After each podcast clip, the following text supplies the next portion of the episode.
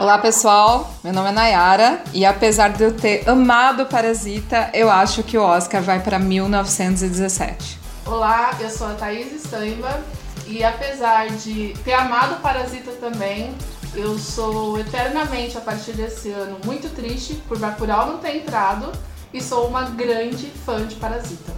E acho que vai para 1917. E este é o Peloqueiras, o podcast que não cansa a sua beleza.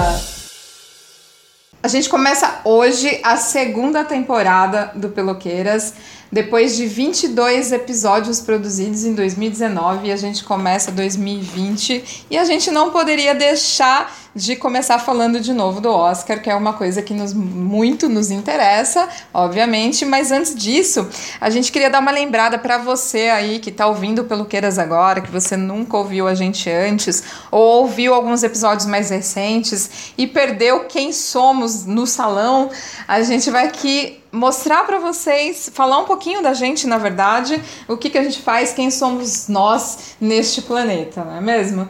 Então, meu nome é Nayara, eu sou a Nay Lopes, eu sou uma mulher cis, eu sou ativista feminista, sou curadora de filmes no Miss Campinas, sou também criadora aqui também e apresentadora do, do deste podcast que vos fala. E eu sou uma entusiasta, gosto muito de discutir conteúdo cultural produzido por mulheres. Eu acredito no feminismo liberal, que tem como principal foco assegurar a igualdade entre homens e mulheres na sociedade por meio de reformas políticas e legais. E eu também luto pelo feminismo interseccional, conciliando as demandas de gênero com as de outras minorias. É, sou relações públicas de formação, sou pós-graduada em comunicação mercadológica e também em políticas públicas e responsabilidade social. Bom, até então tenho um vasto conhecimento em endomarketing e atualmente eu trabalho em marketing numa rede de franquias. Eu sou a Thaís Stamba, sou publicitária por formação. Uh, e após muito tempo eu desisti dessa carreira. Hoje eu sou escritora. Sou escritora de contos e de poesias. Os meus contos vocês encontram no Milambi. É, e também agora, a partir de fevereiro, numa rádio lá do Rio Grande do Sul, que é a Rádio Putz Grila, da minha mana Ana Beise, que também é poeta e também é escritora do Milambi. Sou mediadora de um clube de livros que é pela promoção de mulheres escritoras, que chama Leia Mulheres. Só que eu faço aqui em Dayatuba e sou podcaster, né, aqui no Peluqueiras, junto com você. E juntas a gente faz o quê? A gente arrasa. Juntas, você me ajuda a criar o meu filho. Eu sou mãe de um menininho de 4 anos, sou casada com um homem desconstruído. Bom, hoje a gente está aqui para falar de nada mais nada menos do que o Oscar 2020. Eu já posso começar a dizer que foi um Oscar injusto, não é mesmo? E para ajudar a gente nesse ponto de vista, sempre a gente queria trazer aqui duas convidadas maravilhosas. Uma delas já é prata da casa, que já participou no nosso episódio número 2 sobre Lady, Lady Gaga. Gaga, isso mesmo. E uma outra pessoa que está aqui estreando nesse nesse, nessa podosfera, não é mesmo? A gente estava só aguardando uma oportunidade para chamá-la, né, senhorita Janaína? Ai, Exatamente. e aí, então, nós estamos aqui com a Bruna Mascarenhas e Janaína Toledo, maravilhosa. Mulheres, quero saber de vocês e para quem está ouvindo a gente, quem são vocês no salão? Jana pode começar, que ela é nova. é, começa. Bom, eu sou Janaína Toledo, jornalista por formação, mas blogueira, criadora de conteúdo, youtuber, sei lá, eu por esporte e por paixão. Eu tenho um blog e um canal onde eu falo sobre entretenimento, sobre livros e filmes. E eu gosto de fazer umas resenhas um pouco diferentes, com um pouco de ponto de vista e um pouco de aplicabilidade em tudo nessa vida. Arrasou. Bruna? Eu sou a Bruna Mascarenhas, eu já sou velha aqui nesse negócio. Mas Foram 22 episódios e eu participei do segundo, eu estou chocada. Linda. É, eu sou jornalista de formação também, mas eu sou marqueteira de profissão. É, eu trabalho numa rede de cinemas, na parte de marketing, e eu também sou criadora né, do Assista Mulheres, que a gente tem aqui em Dayatuba, que é o irmão do Leia Mulheres, no caso. A gente assiste mensalmente um filme dirigido, protagonizado, produzido por uma mulher e realiza um debate no final da sessão. E além disso, tô aí sempre dando palpite sobre filme, que é o que eu sei mais falar na vida. E é o que a gente mais gosta de te ouvir também. Ninguém tá reclamando. Ótimo, Sempre continuar. pedindo, sempre pedindo mais. Sempre pedindo uma indicação. Bem, já que a gente vai falar de Oscar, desde a primeira edição do maior prêmio da indústria cinematográfica americana, em 1929, só cinco diretoras receberam indicações. Em 2019, ano em que elas tiveram destaque de crítica e bilheteria, lista de indicados inclui apenas homens. Olha que triste. A Academia de Artes e Ciências Cinematográficas anunciou na segunda-feira do dia 13 os indicados ao Oscar 2020. A cerimônia de premiação está marcada para 9 de fevereiro e, assim como em 2019, não contará com um apresentador. As indicações foram anunciadas pelos atores Issa Rae e John Cho em uma transmissão ao vivo. Coringa, dirigido por Todd Phillips, foi o filme que recebeu o maior número de indicações, 11 no total. O irlandês de Martin Scorsese, ou Martin Scorsese, quem quiser, era uma vez em Hollywood de Quentin Tarantino e 1917 de Sam Mendes. Bem logo atrás, os três receberam 10 indicadores- indicações. Mais uma vez, uma das categorias principais do prêmio, a de melhor direção, adivinhem, não teve nenhuma mulher indicada. Silêncio neste lugar. Silêncio. Silêncio neste lugar. Bom, para nortear aí quem tá ouvindo a gente, é, é lógico que eram inúmeras categorias e a gente não teria tempo para discorrer tudo isso num podcast, nem que a gente fizesse um podcast de três horas, não é mesmo? Então a gente decidiu falar do que a gente mais entende, que é falar de cinema e falar de mulheres. E aí a gente então escolheu três categorias principais para a gente conversar aqui. Então, dentre elas, a gente vai falar categorias de melhor atriz, melhor atriz coadjuvante e de mulheres indicadas na produção, certo? E aí, para ajudar a gente, é óbvio que nem todo mundo aqui conseguiu assistir todos os filmes e a gente conseguiu dividir legal, então cada um vai dar seu ponto de vista aí dentro dessas categorias, beleza? Então, vamos começar por onde? Vamos começar pela categoria de melhor filme. O que vocês acham? Que o babado é louco. É, exatamente. Neste ano, oito dos nove indicados ao troféu têm ao menos uma mulher na produção, mas apenas um, o Adoráveis Mulheres, foi exclusivamente produzido por mulheres. O longa, da Greta Gerwig, também é o único dos candidatos que foi dirigido por uma mulher. No total, há nove mulheres entre os 25 profissionais indicados na categoria. Então a gente começa falando aqui das categorias, da, desculpa, da categoria de melhor filme, certo? Então vamos lá, meninas. Temos aqui como produtora Amy Pascal por Adoráveis Mulheres. Ela nasceu nos Estados Unidos em 1958, começou a carreira nos anos 80 e ocupou posições importantes em estúdios. Ela foi presidente da Sony de 2006 a 2005, é, 2015. desculpe, de 2006 a 2015, um cargo que ela perdeu após hackers explorarem seus e-mails. Ela formou a produtora Pascal Pictures, responsável por filmes como Caça Fantasmas em 2016, A Grande Jogada em 2017 e o The Post também em 2017, pelo qual disputou o Oscar do melhor filme. Essa é a sua segunda indicação. Meninas, mulheres que eu amo, o que vamos falar de adoráveis mulheres? Perfeito, sem defeitos. Eu vou começar criticando. Vai, só Aí A vai, gente vai brigar aqui. só vai. Então, é, eu gostei do filme bastante. Então, sobre Adoráveis Mulheres do filme, eu não tenho nada a dizer. Eu adorei. Porém, com relação ao livro, eu já tinha lido e ele tem versões diferentes da última edição, da qual foi feita esse filme, porque esse filme já teve. Como a gente chama? Várias outras Teve versões. Teve várias outras versões e eu tinha muito medo dele ser mais fiel ao, ao livro, porque o livro, na verdade, ele é bem parecido com um manual de bons costumes para moças, infelizmente. E eu sei que o livro vai bombar por causa do filme. Já está bombando e está caríssimo, inclusive. É, Inclusive. Então, vocês que estão me ouvindo, leiam o livro, mas o filme é muito melhor. Eu acho que a Greta, ela conseguiu. Na verdade, vou começar falando Vamos- da Amy Pascal. É, vamos falar na É. em, em produção, em relação Porque à produção. a. Não, e, e especificamente desse filme, a Amy já tava com vontade de fazer o- uma versão nova do Adoráveis Mulheres. Uhum. E ela tava em busca de uma diretora. E aí ela contratou a Greta, né, pra poder dirigir. Só que a Greta, como muitas pessoas sabem, ela é roteirista também. E aí a Greta apresentou uma versão de roteiro. A, a Amy Pascal já tinha uma versão de roteiro para esse filme.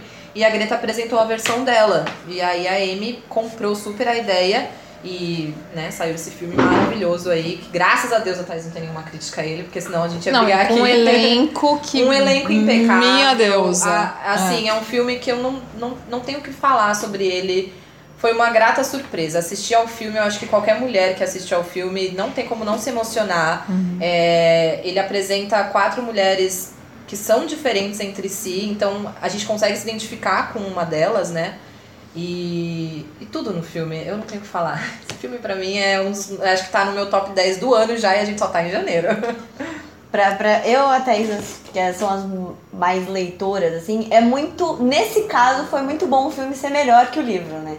Foi superar. né, que Bruna? são Só que a gente não poucos. lê, né? É, não, foi mas a é que gente- aquelas a pessoas gente que só gosta de 15. cinema, foda-se, Não, a gente não lê. aquelas pessoas que leem 10 livros no mês, entendeu? Ah, Eu acho que assim, é uma grata surpresa. Às vezes a gente vai pro cinema e acontece o contrário, né? Uhum. Você chega lá e sai super decepcionado nesse caso. Foi até bom, porque ela deu um tom um pouco mais feminista, um pouco mais real, na verdade, para as mulheres. Moderno, né? É um livro, Moderno. é um filme que ele, Isso, ele é de época, moderno. mas ela trouxe completamente a narrativa E eu acho que os personagens, ela deixou os personagens bem à flor da pele. As atrizes também colaboraram bastante. O Saoirse Ronan Meu é a nova Deus. Mary Streep, entendeu? Ela é geração. Ela vai ser indicada todo ano e ela merece todas as Eu acho que elas- delas são ótimos. Mas a gente vai chegar na categoria de melhor atriz Calma, ainda. calma. Mas eu acho que é isso, ela deixou. Segurem os hormônios. essa direção deixou esse. a flor da pele das atrizes, que foi, eu acho que foi o que deixou o filme vivo. É, eu acho a Greta uma ótima diretora de atores, assim, ela é, Ela é muito boa com isso.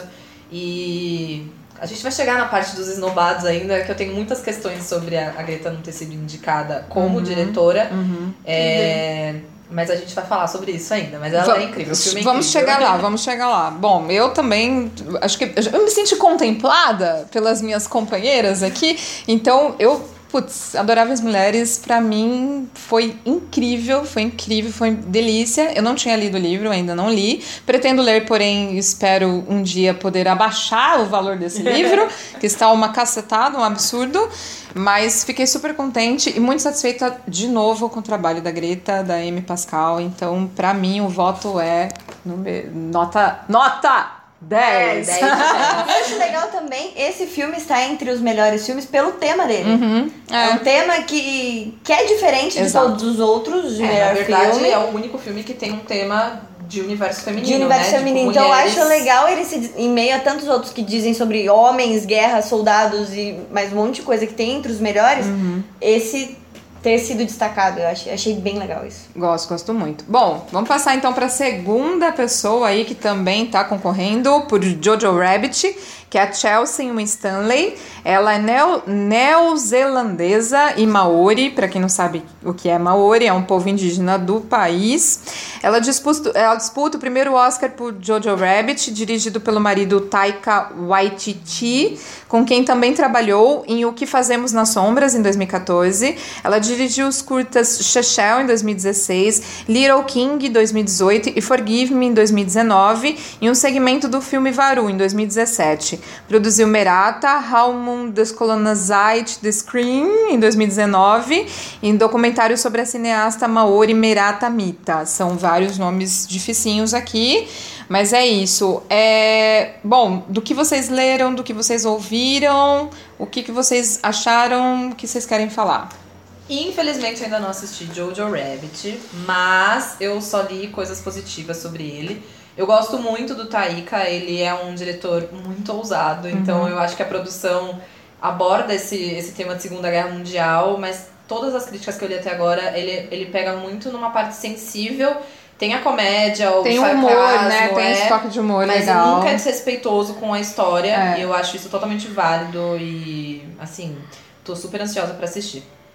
É, exato. Alguém mais quer falar sobre Jojo? Passamos para o próximo. Então, vamos falar então pela Emma Tylinger Koskov, que ela está concorrendo pelo Irlandês e por Coringa. Imagina, se a mulher não é maravilhosa, né? Filha da atriz Dorothy Lehman e do diretor John Tylinger, a americana nasceu em 72 e começou a carreira aos 19 anos como assistente de produção. Ela foi assistente de Uma Thurman e do Ted Deming e desde 2004 ela trabalha com Martin Scorsese.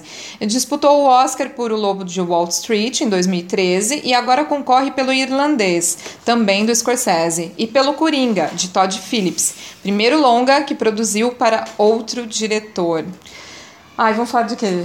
Olha, do irlandês? eu não tenho nada pra falar sobre ela. Não, Emma. infelizmente, ótimo É. currículo seu, Emma, inclusive. Ah. A produtora é ótima, não- a produção é ótima do filme, porém eu assisti e eu fiz co- conforme a recomendação, como se estivesse num cinema.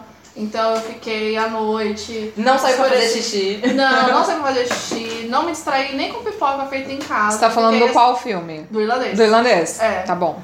E o filme é uma bosta. Me perdoe vocês. Polêmica!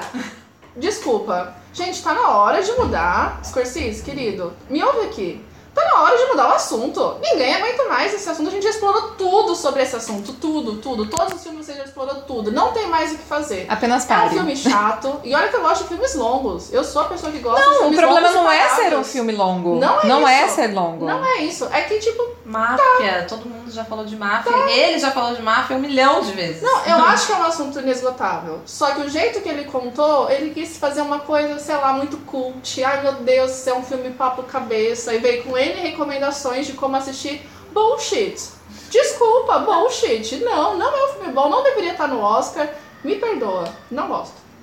Eu ainda não assisti o irlandês. Eu tô criando coragem pra encarar essas três horas e meia. Se fosse no cinema, ia fácil pra mim, mas pra assistir em Em casa, na casa. Netflix, é uma experiência que eu não gosto. Assim, eu gosto de assistir Netflix pra ver filmes que eu já assisti na minha vida ou séries. Você tá em casa de boinha. Isso, assistir um filme novo pra mim é muito difícil na Netflix, assim, é uma coisa que me distrai demais. Mas é, eu li bastante isso, assim, que é um filme repetitivo, de- é, é complicado, né? O Scorsese, ele tem essa, essa veia muito forte pra, pra filme de máfia. E machista. Machista, quase não tem mulheres nos, filmes dele. Quando tem, elas são retratadas de forma sexualizada ou rebaixadas, e enfim. Uhum. E assim, não tem muito o que falar, tô, tô criando coragem ainda pra assistir. Esse é o primeiro filme dele que eu não gosto. E eu adoro Eu fiquei decepcionadíssima, decepcionadíssima. Eu tenho um primo, oi Leonardo, estou falando com você. Eu terminei de assistir e fui falar com ele porque eu tava muito puta. Eu falei, o que aconteceu com ele? Que, que, que bosta de filme é esse? De onde que ele tirou que isso é bom? Deveria ter pegado o roteiro e rasgado. Pelo amor de Deus. Vai, Jana. Não, você? sobre o irlandês eu também não tenho muito o que falar, mas foi ela que produziu também o Coringa. Uhum. Que daí, né, já. Então vamos falar de Coringa. Então vamos falar de Coringa. Mas Porque, aí eu vou falar o quê? Que o Coringa é um filme do Scorsese dirigido por outra pessoa, entendeu? Então, é assim, faz todo sentido a essa Emma aí, querida, ser produtora dos dois filmes, porque o Coringa é um filme do Scorsese que, na verdade, é um Coringa ali, porque poderia ser qualquer outro personagem do Scorsese, no caso. Gente, eu preciso falar minha opinião sobre Coringa. Talvez eu crie uma polêmica. Talvez a gente acabe esse podcast nesse momento. Ah, Pode ser que vocês não escutem mais nada daqui pra Pode frente. ser que Se a Naira parar de falar, vocês já sabem. Enforcada. Eu tenho, eu tenho um comentário. Pra mim, Coringa, a história é ok, ótima, excelente, gostei muito do filme, mas pra mim, quem segura o Coringa é o, o ator. Não adianta. Sim. Pra mim é o Não Joaquim. Fênix. Não, Não. A gente concorda. Coringa é um filme ruim? Não, Não. não, é um filme final. Ruim. Gosto muito, gostei do filme, gostei da temática, gostei da forma com que foi abordado, gosto, tenho minha opinião. E lembrando que eu não sou crítica de cinema, gosto muito de cinema, dou cinema, mas não sou crítica de cinema, tá? E aí, nesse sentido, eu acho que se não fosse talvez o Joaquim Fênix fazendo, talvez não seria esse, Esse hype esse todo. hype. Exatamente, eu Fica- concordo super com você. Ai, Bruna, Tamo junta. tamo junta, mana, tamo junta. Tamo Ah. Não, eu concordo muito, mas eu, eu destaquei muito mais a temática dele. Muito o bem. como ele. é, Claro, o Joaquim Phoenix foi esplendoroso nesse filme. Eu acho até que ele deu o tom da temática, que ele deixou a temática mais viva, mas eu acho que a temática dele, a questão dos. Até esqueci a palavra agora, mas das pessoas que são. eu Usei entre aspas no meu vídeo, inclusive, escória da sociedade. Eu achei a temática incrível. Assim, A senhora Eu- fez um eu- vídeo sobre eu- Coringa? Eu, fiz um do Oscar Ah. e eu falo do, do Coringa. Arrasou. Então, eu acho que essa temática, ele deixou isso muito vivo. E assim, olha, é isso. É isso que acontece, é desse jeito que essas pessoas são tratadas. Claro que nesse, nesse caso ele era um vilão dos quadrinhos Ah, e tal. sim. Tem toda essa romantização, entre aspas, também. Mas eu acho que a temática ficou muito forte. Eu gostei muito dela. É, eu discordo. A, a Vá. eu acho que essa é a palavra Imagina, dela. A, Vá. a senhora sabe outra palavra além do discordo? eu. Eu me oponho. eu me oponho. Eu me oponho, ou talvez eu não tenha achado a mesma coisa. Enfim, eu acho que ele não é um filme. ah, eu concordo na parte que se não fosse o Joaquim Phoenix, o filme não seria a mesma coisa. Provavelmente, provavelmente não, do que a gente percebe, o roteiro tinha um plano diferente e o Joaquim Phoenix foi lá e deu um A cara dele. a cara dele, então é, eu acho que superou as expectativas do próprio roteiro, provavelmente. Vejo poucos atores do que a gente tem aí, mais ou menos na mesma faixa, é, que poderiam fazer um filme tão complexo com tanta realidade. É, porém, eu acho que o filme inteiro tá de parabéns, diferente de vocês duas. Eu acho que a ambientação foi muito bem feita, ela é uma ambientação histórica, ele tem um colorismo muito bem feito, por isso que pega a gente tão bem. Então É, você começa ele no te- em tempos escuros de Nova York, Scorsese. Assiste Tax Driver, é mil vezes melhor. Você pega ele em tempos escuros no, no começo, então tudo é meio cinza, tudo é meio pre, é, cinza, escuro. Você tem o lixo retratado num tom vermelho. E aí quando o, o ator, né, o Joaquim Phoenix, o personagem, ele vira ao que vai ser um vilão, é, eu acho que ele não justifica, principalmente esse meu, é, foi meu prin- principal argumento para quem achava que o filme justificava o vilão, não. É, tanto as cores mudam, então as nossas impressões durante o filme mudam. Você começa muito fechado com ele e depois você que é uma pessoa é, minimamente razoável, você percebe é, que tem alguma coisa além da doença, além do, de todas as coisas que a gente vê e, e por isso eu acho que eles conseguem fazer. Então, ele consegue tirar principalmente através do colorismo desse filme. Ele consegue tirar a culpa, ah, então a culpa de ter acontecido é apenas do governo, é apenas do apresentador de televisão, é apenas do pai dele, não. Você vê que tem um problema mental ali muito forte, muito agravado e que as outras coisas, sim, ajudaram a agravar. Mas ele teve, em vários momentos, ele tinha a opção de não seguir por esse caminho e ele seguiu. Diferente de você, eu concordo com você. Mas ainda assim eu não gosto desse filme. Diferente não, de eu gosto desse concorda filme. Não, não quer dizer que Diferente gente... de você que discorda de todo Não, mundo. a gente não é que Eu a gente concordo. não, não é que a gente não Reconheço concorde. tudo Bruno isso. está aqui para, para me abraçar, me, abraçar, entendeu? Pegar na minha mão. A gente concorda. Tá dois a dois. A gente então. super É concorda dois. em relação à história, a gente concorda da contribuição da história, concorda Uhum. em termos de colorismo, enfim, concorda com o tema abordado, saúde mental, é preciso a gente falar mais É um sobre filmão, isso. é um é um filmão. puta filme, gosto muito, mas para mim, ainda ele só se sustenta por causa da atuação. Até de o Joaquim Phoenix jamais ia decidir fazer um filme de super-herói, né? Desse universo de Yeah. super-herói, sendo um vilão ou um herói, se ele não apostasse naquele roteiro. Então, o, o Coringa, pra mim, já ganha muitos pontos, porque o Joaquim é um cara, assim, foda, com perdão da palavra, que ele escolhe a dedo os papéis que ele vai fazer. É. Então, assim, meu, é um filmão, realmente, assim, eu concordo com tudo, com tudo isso que você disse. Mas pra mim é um filme que se você tirar o Joaquim, ele não é nada e e ele é uma cópia, por isso que aí quando a gente entrar na categoria de direção, que a gente não vai falar especificamente Ai, dela, meu Deus, que medo. mas o Todd Phillips ele copiou totalmente o estilo do Scorsese. E por isso que não me surpreende a produtora, inclusive, ser produtora do irlandês também. É um filme Mas que ele é um filme que do um- Scorsese, Mas ele praticamente. falou- Só que sem o brilhantismo do Scorsese. Não de acho. direção. Principalmente pelo último filme do Scorsese. Desculpa. É, assim, eu nessa, nessa, nessa temática de, de doenças mentais e de como a sociedade corrompe o ser humano, Tax Driver pra mim ainda é 10 de 10, assim, infinitamente melhor do que Coringa. E muito parecido, inclusive, os filmes, mas caminha pra um lado muito mais profundo e. Eu não sei. né? Coringa eu tenho minhas questões com ele. Dividiu opiniões. Gente, olha, vamos pra um mais leve. está, está- Vamos pro, olha, vamos pra um próximo aí. Vamos pro, vamos pro um próximo que todo Quem mundo gostou?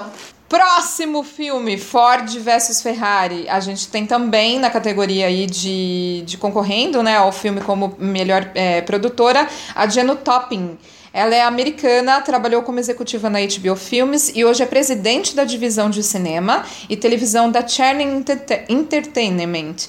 Começou a carreira nos anos 90 e desde então ela produziu filmes como 28 Dias, ai, que a gente ama, anos 2000, A Família da Noiva, em 2005, As Bem Armadas, 2013, O Lar das Crianças Peculiares, em 2016, Estrelas Além do Tempo, de 2016, que a gente não precisa nem falar o quanto é maravilhoso maravilhoso, né? Pelo qual concorreu o Oscar de melhor filme. Claro, maravilhoso. Essa é a segunda indicação dessa, dessa maravilhosa. E quem vai falar sobre ele é nada mais, nada menos que a pessoa que mais discorda nessa mesa. Fala, Tatá. Eu não gosto de Ford vs Ferrari. é isso por hoje. E aí, a gente encerra aqui. Tudo, pessoal. Eu achei Cara, eu não sei. Pra mim, eu fiquei com a impressão que foi um filme feito para homens. Não é porque a temática é carro. Tem muitos filmes que eu não vou lembrar de nenhum agora, porque eu não gosto de carros, mas que tem a temática bem voltada é, para todo mundo, né? Porque é para um público em geral, que deveria ser assim, esse filme também. Mas eu achei que tem umas piadas que não cabem para esse século, tem umas insinuações que não cabem para esse século. É, eu entendo todo o amor que as pessoas podem ter por essa história. Eles, até onde eu sei, que eu conheço da história da Ford, da, da Ferrari, eles tentaram colocar isso no filme, é, só que eles colocaram de uma maneira mais acirrada do que a história conta do que foi. Uhum. Então, eu não sei. Eu não sei. Eu não sei se lá no meio da produção, em algum momento, eles falaram: ah, vamos juntar um dinheiro e vamos fazer um filme sobre Ford e Ferrari. Porque ficou parecendo. É isso. É um filme que eu não assisti. Na época que ele foi lançado, foi em novembro aqui no Brasil, eu tava um pouco na correria e não. Assim, era uma correria que. E aí esse filme não me despertou a vontade de sair da minha correria e assistir. Eu também não. É, e bem. E, e é um diretor, o James Mangold, não sei falar o sobrenome dele. Ele dirigiu Logan, que é um filme que eu gosto bastante, uhum. né?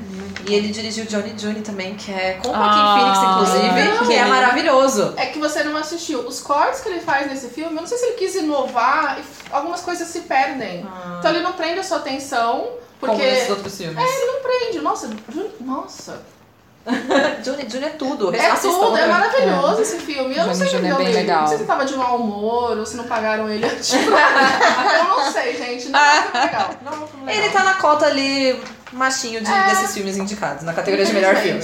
Filmes de machinho. A cota. É, vamos falar do amor de todas nós? Vamos falar. de coisa boa. Vamos falar. O problema de falar do amor de todas nós é que essa indicada a gente não sabe pronunciar né? Mas vai. Aê, talvez. Pode ser. que é indicada por Parasita. Ela nasceu em 68 em Busan, na Coreia do Sul, e começou a carreira como jornalista da revista Kino. Em 99 passou para o cinema, trabalhando principalmente na área de marketing. Olha só, Bruno. É, das nossas mulheres. Aí.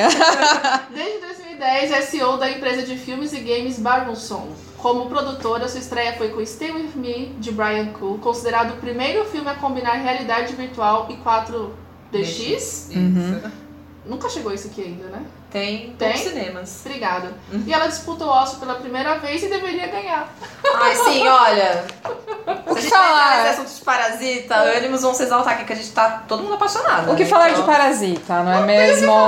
Não tem que filme, Brasil. Que filme. É assim, que temos filme. tanto pra falar. Não, assim. Merecia um podcast também, de Parasita. é igual Bacurau, um podcast só Podemos pensar, podemos pensar. Gosto muito de Parasita. Foi um filme que eu achei. Ele me tocou de uma certa forma e achei muito interessante. E essa temática dele envolvendo as pessoas com mentira, que é um negócio tão. É porque assim, né? Vamos pensar o seguinte.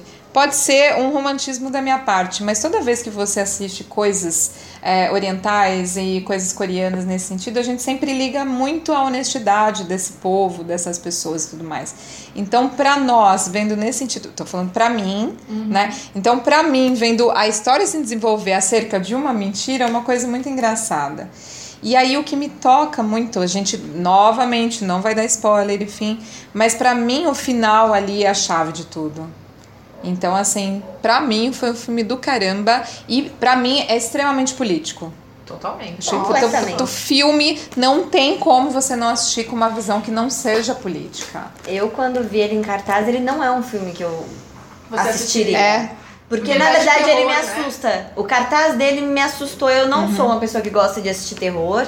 Suspense psicológico eu tenho minhas ressalvas, então não era um filme que eu queria. Uhum. Tanto que eu fui porque a senhora Thaís Tembar, né?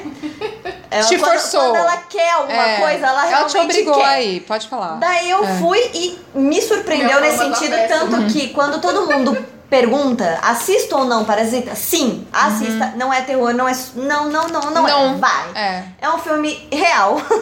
ele conta uma realidade. E ele é um filme que ele te prende do começo. Aí, igual a Thaís falou, eu tenho um sério problema que tem filmes que me enchem. Eu pego o celular. Esse filme, ela falou no final, ela falou: cadê o celular? Você esqueceu em casa? Falei, cara, eu não consegui piscar com esse filme. Porque ele me surpreendeu, todas as cenas eles me surpreendiam. Inclusive, acho que eu até apertei a Thaís em algumas cenas dessas. É porque ele não é de terror, mas ele tem umas cenas de suspense Tem, psicológico. tem, Isso. tem. Só que não é terror, não precisa ficar com Não medo. é, não. Não, mas e eu, também acho não que- gosto de filme de terror, mas É. eu já fui assistindo sabendo que ele Mas não é tinha esse viés, Tem as assim. entrevistas do, Do Bong Joon-ho. é, dele, do diretor, e ele falou que ele- eles escolheram fazer a cor do filme assim e tudo mais, porque é uma comparação injusta, não me matem, mas por exemplo, a gente vê Adoráveis Mulheres. Você sabe que tem uma cor de, daquela coisa da alegria, que é muito atribuída a nós mulheres. Então é tudo alegre, é tudo feliz. Mesmo as cenas mais tristes, ele tem uma cor é, mais puxada pro rosa, pro vermelho, pro um verde, umas cores mais vivas. Ou mesmo pra azul, né? É, agora o Parasita não. Ele é, é a cor do seu do dia a dia, a cor que você sai na rua e vê. Então é Exato. mais puxado pro cinza, aquele azul mais escuro, o azul de tormenta, num dia, mesmo num dia feliz, não é um azul, é o azul que você vê no céu, não é um azul colorido digitalmente. É muito muito interessante. Mas eu acho que essa atribuição que as pessoas injustamente colocaram a Parasita ser um filme de terror, as pessoas assistiram o trailer e acharam que era um filme de terror. E quando você assiste, muitas pessoas saem com a impressão de ser um filme de terror, mas é porque ele assusta porque ele é muito real e É. cru. Uhum. E ele é muito, Muito, cru. Ele é muito Ele, ele mexe muito com os seus sentidos todos, Todo. assim, e uma coisa que é muito difícil Do um que é uma filme... pessoa boa e uma pessoa uma pessoa Exato. má. E assim, de sentidos que eu falo até de olfato. É muito difícil um filme te passar uma sensação de olfato. E esse filme, com assim, De frio. sutileza, ele te frio. faz sentir cheiro. Não, e você É se pai, É sente. tão sutil. E você se sente como se você estivesse dentro da Do- casa Exatamente. deles. É assim. Você sente Das duas casas. Das duas casas, mas mais, sente mais, naquela casa subterrânea sente né? calor. Que é bizarro. Eu, pelo menos, sentia isso. Algumas cenas você sentia muito muito calor, com os azul, uma cena você sentia é. muito frio. E assim, uma coisa que cinema não faz, é muito difícil essa coisa do cheiro, do olfato. É muito difícil uma tela te transmitir olfato. E é tão sutil e, e você começa a se incomodar com aquele cheiro que você nem tá sentindo, mas na tela é. Bem lembrado. Vocês lembram do é. filme O Perfume? Antigo. Nossa, Sim. lembro. Eu, eu lembro que eu saí do cinema com um olfato assim. Mil vezes mais desenvolvido. Apurado. Eu lembro, até quando, eu lembro até quando eu li esse livro Você do perfume ali. São Ai, poucos uhum. filmes que São conseguem poucos. fazer isso com a gente. A gente consegue ter outras sensações sensoriais mesmo assim. Mas o Parasita, nossa, essa coisa do olfato mexeu muito comigo. E o filme inteiro. E foi uma sequência muito boa, porque esse filme foi lançado em novembro aqui no Brasil. E nesses, nesses meses aí de agosto, setembro, outubro, novembro, são- meses mais fracos, né, de blockbusters. Então, em agosto eu assisti Era Uma Vez em Hollywood, que é um filme que a gente vai falar aqui de indicado. E foi um filme que eu gostei bastante. Aí, em setembro, eu assisti Bacurau. Em outubro, eu assisti Coringa. Em novembro, eu assisti Parasita. Então, foi assim, uma sequência de filmes maravilhosos. Tá vendo como eu gosto de Coringa? Do Tô- tipo, segura minha mão aqui, né? Exato.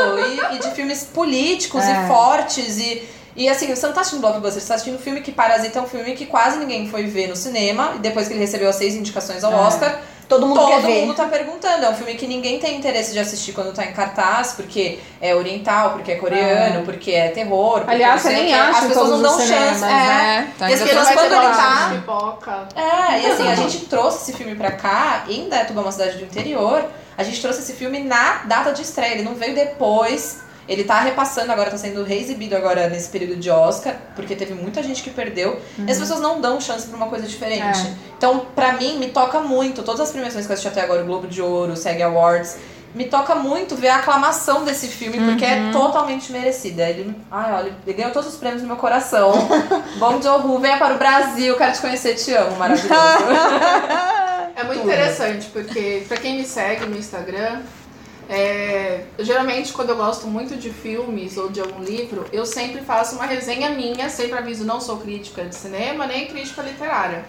E o Parasita e o Bacurau foram os meus filmes que eu indiquei e todo mundo que, que falou, nossa, eu preciso assistir, foi assistir e voltaram pra falar no- e conversar. E a gente ficou conversando no, no, no direct, por privado.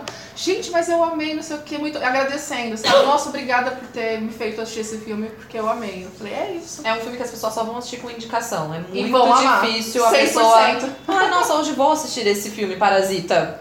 E enfim, gosto muito do título, inclusive, porque quem é o Parasita no final Super das contas, né? Super a ver. Fica no ar aí. Super a ver. Eu pensei muito nisso É, quando eu saí do cinema. A gente começa com o negócio da mentira, e aí a gente começa odiando aquela família, e no final, É. né, tem um plot twist ali que você fala, meu Deus, Parasita, realmente faz todo sentido. Meu Deus. Bom, nota o que pra Parasita, gente? Mil. Eu ia dizer, tem 11. Aliás, eu acho ridículo esse negócio de nota, por isso que eu não fiz ninguém dar nota aqui. Mas, É que a é, gente brinca, né? mas gente, Parasita. Ganhou nossos corações. Ganhou nossos corações, porém. Isso importa. Porém, Dizer que se o Oscar não foi pra ele, que assim, foi pro nosso coração. foi pro nosso Então coração. tá bom. A- Aqui o Oscar ele ganhou. Excelente. Bom, a gente. A gente pulou também uma, uma pessoa que também tá pelo irlandês, que é a Jenny Rosenthal. Ela é americana, ela nasceu em 56 e pensou primeiro em ser atriz, depois ela descobriu ter mais talento para produção. Com Robert De Niro, ela criou a Tribeca Enterprises, da qual é CEO e presidente, uma empresa que inclui os, os estúdios Tribeca e o Festival de Tribeca. Seus trabalhos como produtora incluem Desafio no Bronx, de 93, A Máfia no Divã, em 99, Um Grande Garoto, em 2002 e O Bom Pastor, em 2006. Ela disputa o primeiro Oscar dela. Bom, já passamos o nosso recado aqui sobre o irlandês, não é mesmo? Mas se é pra falar mal, eu posso falar de novo. Sobrou coisas. Mas vamos falar então da Jane Ann Tangring. É isso? Isso, acho que é. É. É, do 1917, o grande favorito do Desnudo Desavergonhado. Nascida em 1967, ela tem grande experiência como supervisora de roteiros, com trabalhos que vão desde Did- Diddley Excuser, 1993, até 007 contra Spectre, de 2015. Trabalhou nas áreas de direção de arte design de produção e a partir de 2011 começou a atuar como produtora. Por 1917, recebeu a primeira indicação ao Oscar.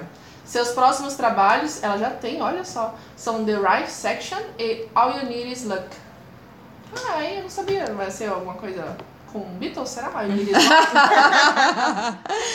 e Bom, aí, gente, 1917? E aí, bom, só acrescentando aqui, também a gente tem a Pipa Harris, que Muito também bem. é pelo 1917, tá? Ela nasceu em 67 e começou a carreira nos anos 90.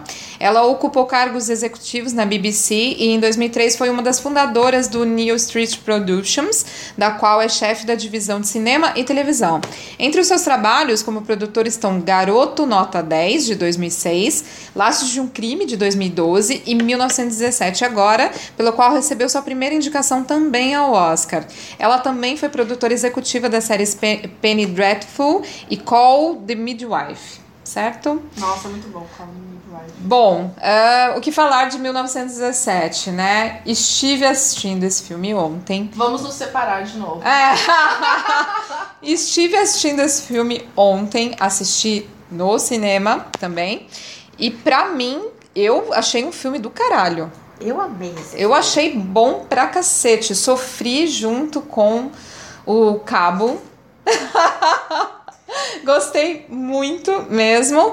E pra, mas pra mim, o meu coração ainda é do Parasita. Ah, não, e sim. é óbvio que eu, eu, com certeza, eu falaria do. Eu indicaria o Parasita. Eu, o Parasita é meu favorito.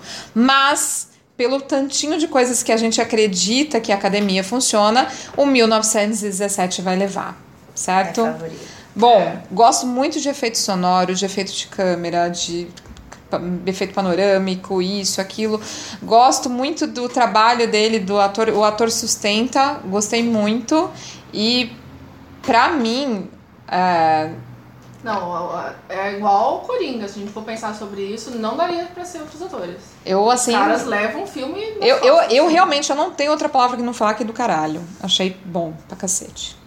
Nesse momento sou eu que dou a mão pra você. tá? Bruna já estava aqui Gesticulando. gesticulando, aqui ansiosa, A ansiosa. Bruna já soltou a sua mão. Bruna, vai, vai, só vai. Eu, não, acho melhor é alguém que concorda. Eu tenho muitas observações sobre Vai, esse filme. vai, É, eu, eu super concordo. Eu também eu sou suspeita, na verdade, porque eu sou apaixonada por filmes de guerra, por histórias reais de guerra. Então eu ele eu tenho, tenho uma tendência ao favoritismo Yeah. pra ele. E eu, eu gostei realmente porque eu me apeguei aos personagens muito, principalmente aos principais personagens. E alguns personagens que aparecem no decorrer do filme que eu achei que. Eu também me apeguei bastante e eu achei que ele deu mais. Eu não, não sei qual palavra dizer, mas ele deu mais vida pro filme. Ele tirou. é, Claro que os, os atores, como você disse, sustentam o filme, mas ele tirou um pouquinho outras emoções que não só a principal. Que não só o fugir da guerra, ou eu preciso chegar. Aham. Ele aflorou um pouco mais de outras emoções, mas não, pera, eu tenho outro objetivo. Aflora um pouco, mas não, pera, eu tenho outro objetivo. Que eu acho que dá um pouco mais desse humano, não só soldado. Não, e falando, é em humano, humano, não, só e falando em humano, eu ficava pensando o tempo todo, cara, se eu fosse esse cara, eu, Eu já tinha desistido. Eu já teria chorado, tipo, lá atrás. Já Entendeu? Mas aí, assim, isso não é um spoiler, mas quando ele realmente ele para pra chorar, a gente fala, cara, ele chorou. Ele é homem. Ele, ele, não é só pessoa, ele é um ser humano. Então, quando ele chora, quando assim, a gente vê que a pessoa já tá meio que no fundo do poço. Só que, nossa, ele não desiste nunca, não é eu mesmo? que é é Ele é esses- brasileiro. Esses momentos necessários no filme fazem assim, não, Ah, ele eu é sofri. só um cara, eu sofri com ele e vou na boa. Eu parei de comer pipoca no rolê e não continuei comendo pipoca porque, cara, eu não quero mais comer essa pipoca. Caramba, chegou nesse nível. Dó. É, mas comeram por mim. Vamos lá. Pode falar. Você concorda? Ai, tá bom, então. Eu ia me discordo. sentir sozinha. Que eu discordo também nesse caso. Pra mim, 1917 é um grande jogo de videogame, entendeu? Quando terminou o filme, eu pensei, nossa, se fosse em 2020, um zap resolvia toda essa situação aí. Olha como a gente evoluiu. Fiquei revoltada, tecnicamente, achei brilhante. Mas realmente Pra é. mim é 1917. Se fosse em 2020, um zap resolvia. Subtítulo. É, eu acho tecnicamente brilhante. Eu gosto muito de filmes com plano sequência. É. Vi de Birdman, é, um festim diabólico, enfim. Uhum. É, e eu acho que ele mandou super bem, o Sam Mendes mandou muito bem. Mas é um filme que não me toca em absolutamente nada. A senhora me não sofreu junto com E eu o sou uma pessoa muito emotiva e chorona e sentimental. Eu sempre me envolvo com as histórias que eu assisto. É Thaís é prova disso. Mas 1917 não mexeu comigo em absolutamente nada. De enredo, de roteiro, assim. É, inclusive, pra mim, ele é um grande jogo de videogame porque ele tá sempre passando etapas. Ah, isso é verdade. Inclusive, Isso é muito os engraçado. atores famosos, porque o, o- a dupla principal, eles não são atores famosos. Uhum. O George McKay, ele tá com uma carreira boa agora. Eles são impecáveis, adorei É. as atuações deles. É, mas os atores mais famosos, Colin Firth, é, enfim, aparecem vários. Eles são justamente até aquela pessoinha que aparece no jogo de videogame só pra te passar pra próxima fase, entendeu? Você passou! Então, assim, é um, é um filme que realmente não, não entendo esse buzz em torno dele. É, eu acho completamente injusto os prêmios que ele recebeu até agora. Mas os termômetros caminham realmente pra ele ganhar. É um filme que, se ganhar, pra mim, vai ser como Green Book ganhou ano passado. É um filme que agrada a maioria, mas não discute nada, É. não levanta nenhum É, debate. tem ele razão, não é sim. importante. Existe um milhão de filmes de guerra, melhores, inclusive. E assim, ai, nossa, tô completamente puta com perdão na palavra, que eu falo muito palavrão, desculpa, ouvintes aí. Mas eu acho injusta completamente essa essa Ah, mas a gente sabe que vai ser injusto. No entanto, É. que a, a nossa torcida é pra, É, pra Parasita, não pra é. que a Pode, gente na verdade, sabe, qualquer entendeu? resultado que for diferente de 1917 ganhando vai me agradar. Se for É. Parasita, vai me deixar mais feliz. Exato. ainda. Só antes de dar a palavra pra nossa pessoa que mais discorda nessa mesa, é só pra deixar claro que o, nenhum dos atores do 1917 concorrem Pode. a melhor ator. Que eu achei também triste, porque É triste, mas a categoria de melhor ator esse ano tava muito forte, né? E, Então, e antes da Thaís discordar também, eu queria. Eu esqueci dessa parte, mas eu amei, assim, tipo, muito a trilha sonora desse filme. Eu preciso destacar isso. É. Que a trilha sonora, eu acho que deu todo o, o tom do filme. Porque as emoções que a gente. que se despertam no decorrer do filme tem muito a ver com a trilha sonora. Pra mim, eu acho que é. De tudo que eu gostei no filme, a característica que se destaca pra mim é a trilha sonora. Então a indicação de trilha sonora, pra mim, é merecida pra esse filme. Thaís, vem pro meu lado. Bora lá, ele tá concorrendo. É, então, eu tenho um caso sério com, com o diretor desse filme. Um caso no sentido de. Tem filme dele que eu gosto, tem filme dele que eu acho completamente descartável. Exatamente. Pra quem não lembra, ele fez Beleza Americana. Foi por aí que a gente começou. É um filme que eu não gosto. Eu gosto, gosto pra muito. cacete. Tenho questões com esse Gosto Mas não é dele muito. que a gente vai falar hoje. É. Não gosto de 007 e Operação Skyfall, que também foi dele. Mas eu amo Foi Apenas um Sonho. Amo mesmo de paixão. Gosto de Estrada para a Perdição, gosto de vários outros. Caça... Nossa, Caçador de Pipas, não tem nem o que dizer. Qual é o meu problema com o filme? Eu gostei da inovação dele ser um filme num- numa sequência. É, o negócio parece videogame, que a Bruna não gostou, é. Mas eu gostei, eu achei muito inovador, deve ter sido extremamente desafiador. É, embora a gente tenha muitos filmes de guerra, eu acho que a gente tem muito poucos filmes falando da Primeira Guerra. Mas é muito pouco mesmo. Que a gente tem, principalmente vindo de Hollywood, é falando sobre os filmes, falando sobre as guerras que né, os Estados Unidos foi lá e, e plantou a bandeirinha. Ele não fala muito da Primeira Guerra, e a gente sabe, é eu e pessoal de história, a gente sabe por quê. E a gente sabe por que, que ele pegou tão pesado, Hollywood pegou tão pesado com a Segunda Guerra, porque é muito estranho ele começou apoiando a Segunda Guerra e terminou derrotando Hitler. E como a gente acompanha cinema, parece que ele derrotou sozinho, Estados Unidos derrotou sozinho, e não foi assim. Então eu acho que sim, precisa falar muito mais sobre a Primeira Guerra. Eu acho que foi muito bom ele ter pego esse, esse assunto pra ele, tipo, deixa aqui, deixa eu fazer. Gostei da, da maneira como ele dirigiu. Só que no final eu fiquei com a sensação de que ele quis dizer. Você quer saber. Olha, a guerra é ruim, mas você precisa sab- é passar por isso pra saber. Eu não gostei disso.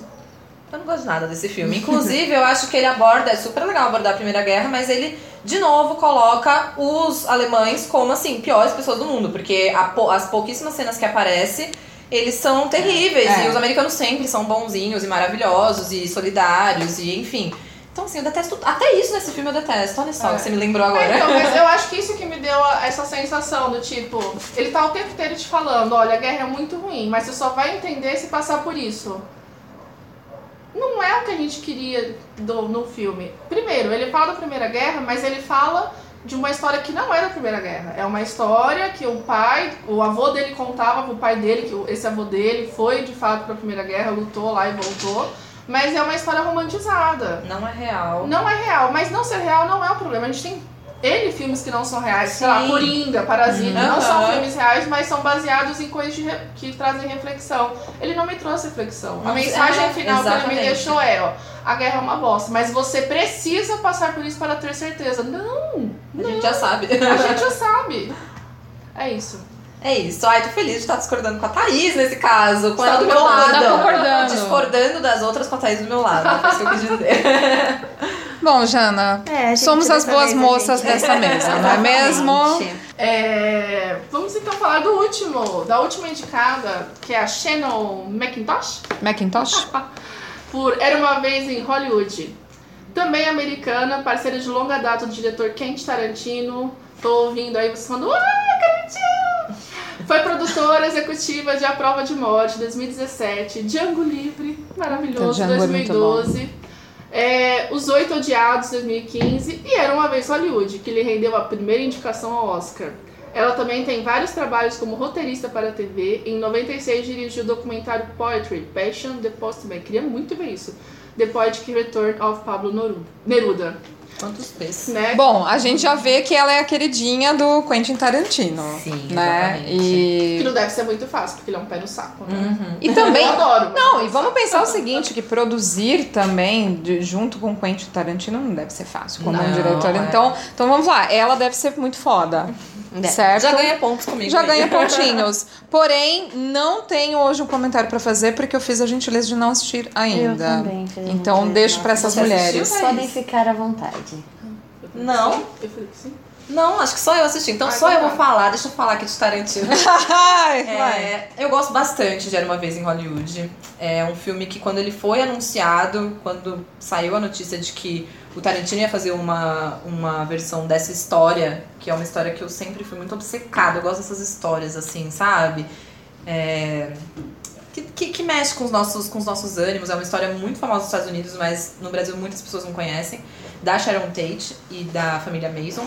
É, então eu fiquei muito animada. Quando saiu a escalação de elenco, eu fiquei mais animada ainda, porque eu sou fã absurda do Leonardo DiCaprio. Pra mim é um cara que não tem erros na carreira dele, não tem um filme Ele ruim. não tem defeitos. Não tem É a defeitos. pessoa sem defeitos. Exato. Eu discordo. Ele divide, ele divide a data de aniversário dele comigo. Ah, arrasou. prazer, é escorpiano, Você vê, né? A pessoa tem o que ela tem. Quem que divide comigo? Roberto Carlos. Ai, meu Deus do céu.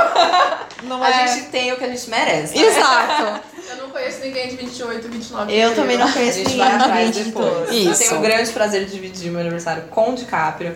Depois Brad Pitt foi escalado. E Margot Robbie também foi escalada. É, eu gosto muito do elenco. E é um filme que quando começaram a sair os primeiros trailers, eu falei, vai ter uma pegada Bastardos Inglórios aí que Tarantino vai mudar essa história. E aí, assim, é um filme que me agradou muito. Eu assisti numa sala cheia e. Gente, eu dava risada alto. Assim, é um filme que eu me diverti horrores.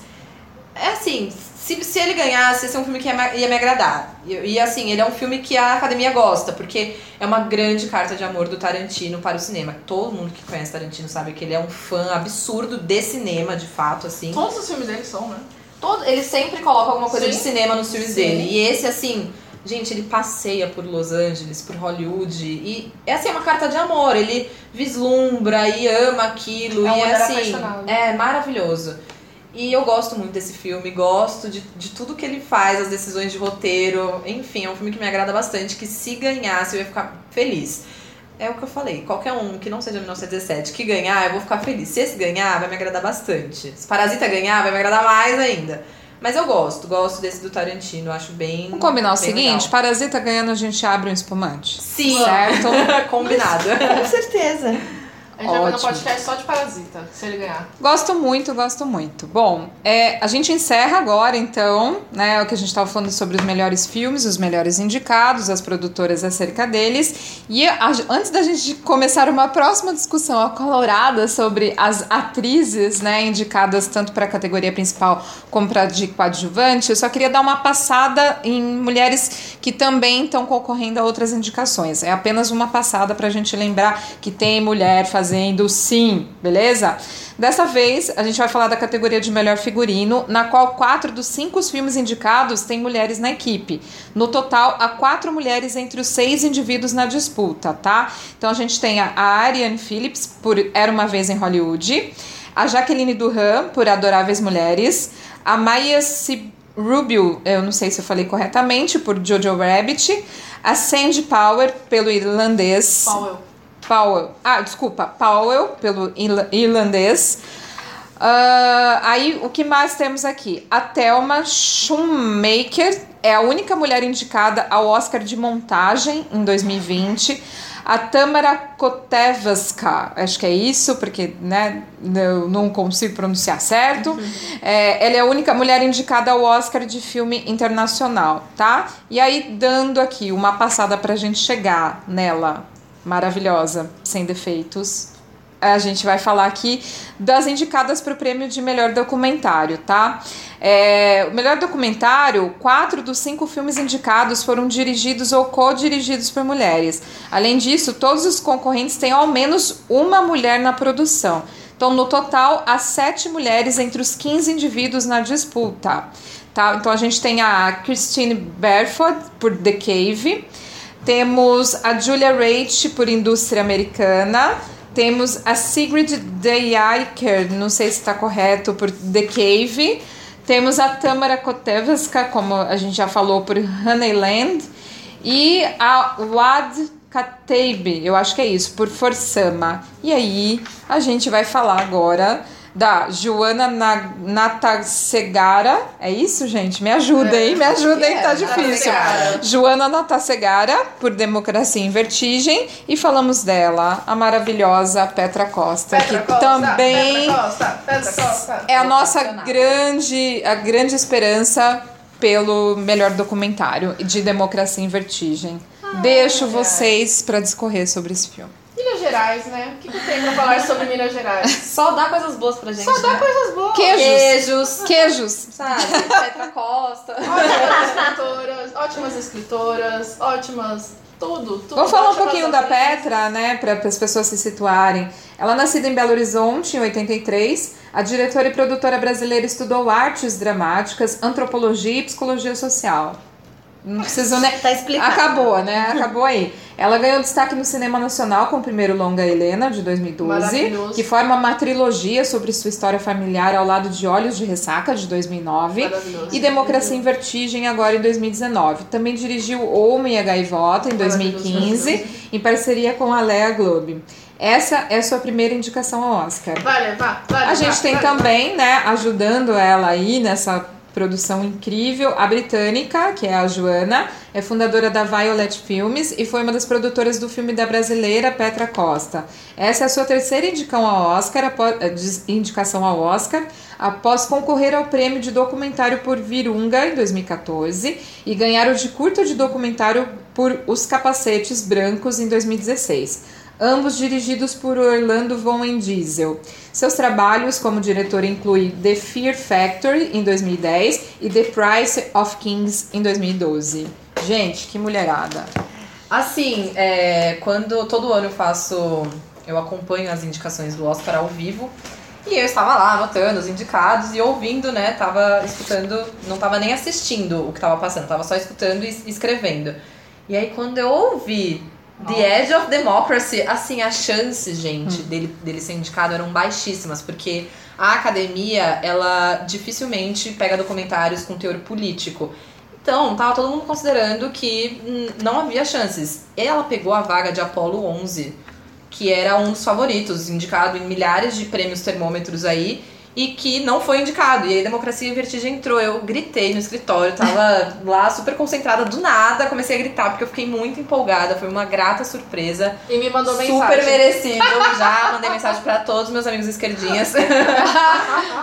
e maravilhoso, assim. Foi uma surpresa. Eu não assisti a Apollo 11. É, pode ter sido injusta a não indicação dele, mas Democracia em Vertigem acalentou o coração, assim. Ele ser indicado é um reconhecimento pelo trabalho da É. Petra, é um reconhecimento das, da- da- dos países de fora, dos membros da academia, ao que está acontecendo no Brasil. Então é importante isso. É. Ainda mais quando você percebe o histórico de não, não ser indicado filme com teor político nessa categoria de documentário. Então, o que tá acontecendo é real e tá sendo reconhecido pelas pessoas lá fora. Então, eu fiquei muito feliz. Não E que bom que a falar. gente pode levar também o que está acontecendo para fora. Exatamente. Né? Imagina se Bacurau tivesse entrado. Exato. Aí a gente, Ia ser a gente ia fazer uma coisa que eu não gosto de falar, mas a gente ia lacrar. Né? Não, acho que ia ser assim, brasileiro, né? Ia fazer carnaval na rua, porque a gente se sente muito representado quando um brasileiro é indicado. É. E assim, as mulheres, a gente. Essa categoria de melhor documentário, você falou de sete, de 15 pessoas, sete são mulheres. Então, nos documentários, nos, nos curtas, são categorias que têm um equilíbrio maior de mulheres indicadas junto com os homens. Então, é um baita orgulho já ter sete mulheres indicadas, É. entre elas uma brasileira, sabe? Assim, Já somos praticamente a metade, né? Exatamente. Então, pra nós já é um ganho. São categorias isso, que elas são né? muito mais justas É. nas indicações. E assim, as mulheres conseguem se encaixando por ali, depois pegando outras produções maiores, enfim. Mas nossa, só tenho alegria. Não, em termos de visibilidade, Exatamente. não preciso nem falar. Diga, Thaís. Vai, Não Thaís. discorde de mim, Thaís. Nem se eu Não, quisesse. já sei, já sei que ela gostou e tudo Nem se eu bem. quisesse, gente. É, pra quem não assistiu, tem disponível na Netflix. E eu não deveria falar isso, mas é super fácil de achar no YouTube. Fiquem à vontade. Ah, não, tem. É, Cara, eu amo muito a Petra, do fundo do coração, porque eu acho que ela faz filme assim como a maioria das mulheres escrevem livros. Ela faz com o coração. E Exatamente. de- é de uma maneira que você pode até. Porque assim, é um filme político e muita gente ficou falando que era um filme que defendia o PT e blá blá blá. Não, ela Não. mete o Ela é pau. super crítica. principalmente, é um pequeno spoiler, mas é um pequeno mesmo, e que não vai estragar a experiência de assistir esse documentário. Ela fala muito da família dela. Que a família dela, ela veio de uma família que são donos dos meios de produção, digamos assim, né? No caso de construção. E construção civil. E ela não poupa ninguém, ela não poupa a si mesma, ela faz reflexões de coisas que ela deveria ter feito e não fez, que ela teve oportunidade de fazer e não conseguiu, ela se lamenta. Cara, é um filme que assim. Eu não tenho o que falar. Um filme não, um documentário, que assim, é, é, é como se eu estivesse do lado dela, re, é, reexperimentando a história. Quem passou por todo o período, né? Ele é extremamente preciso. Não, é... não tenho o que dizer, não tenho o que dizer. É, não passa a mão na, na cabeça de, De ninguém, ninguém. mas conta a história, é, documentário, né? Então ela vai atrás de pessoas que realmente saíram da extrema pobreza, ou de pessoas que têm essa percepção que, assim, até não muito tempo atrás, antes do, do filho de uma égua no WhatsApp, as pessoas conseguiam olhar com clareza para as coisas. Elas tinham opiniões, é, como a gente pode dizer, mais calcadas no seu sentimento do dia a dia e não porque chegou uma mensagem no WhatsApp com um monte de fake news e ela constrói aquilo como se estivesse lendo um jornal. É, é inadmissível. Então, assim, eu olha se chorar, se chorar não, se ela ganhar, eu acho que eu choro. É, seria perfeito, assim, eu ia ficar muito feliz. E quem sabe os brasileiros vão assistir filmes e documentários produzidos no Brasil. Exatamente. É inacreditável o preconceito que a gente tem. E a gente olha para os Estados Unidos, lambe o cu deles e eles não assistem absolutamente nada que a gente produz. É. Então, aí reconhecendo um documentário que aqui, né, só quem tá mais alinhado ao, ao, ao movimento de esquerda acabou assistindo. E é um filme que, se as pessoas alinhadas à, à direita assistissem, eles veriam que é um filme que ele é crítico a, a ambos os lados, é super importante. É um filme, é um documentário, sabe? É um filme, é um, ele pega dados reais, então é importante que todo mundo assista. Assistam na Netflix, porque a Netflix bancou esse. Esse filme só existe por causa da Netflix, não assiste no YouTube Netflix não. colocando o pau na mesa. É, Exatamente. Né? Nesse caso, como é a Petra colocando A outra, Petra a na Petra na mesa. mesa.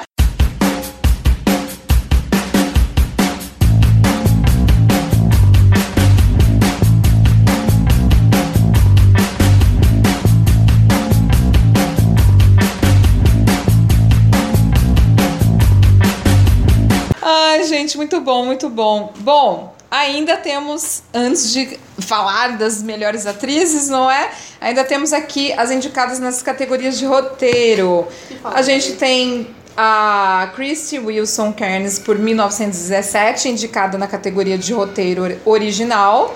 Só passando um breve currículo dela, que ela nasceu em Glasgow em 1987, estudou cinema no Conservatório Real da Escócia e roteiro na Escola Nacional de Cinema e TV de Londres. Escreveu curtas como All Man's Death em 2012 Deve ser bom. e Fink em 2013 e entrou para a equipe de roteiristas da série Penny Dreadful em 2016, da qual Sam Mendes era produtor executivo. Com ele, escreveu 1917, seu primeiro longa, que lhe rendeu a primeira indicação ao Oscar. Bom, já falamos sobre 1917, vamos pular isso. Pra quê? Pra gente chegar na categoria de roteiro Pra adaptado. gente exaltar quem merece ser exaltado. Pra aqui, gente né? exaltar quem? Ela, a maravilhosa, a eterna Frances Ha, Ai, eu amo. que a gente ama, a Greta Gerwig, pro- por Adoráveis Mulheres. A Greta, ela é nascida em Sacramento, quem assistiu Lady Bird vai saber, na Califórnia, em 1983. Começou a carreira como atriz. Ela protagonizou e coescreveu filmes como a Hannah, eh, Sobe as Escadas, em 2007, de Joel Samberg, e Frances Ha, em 2012, do Noah, do Noah Baum, Baumbach. É, que acho que era boy dela na época. É boy é dela. isso mesmo. É boy dela, não sei, era. Fica, fica aí a fofoca.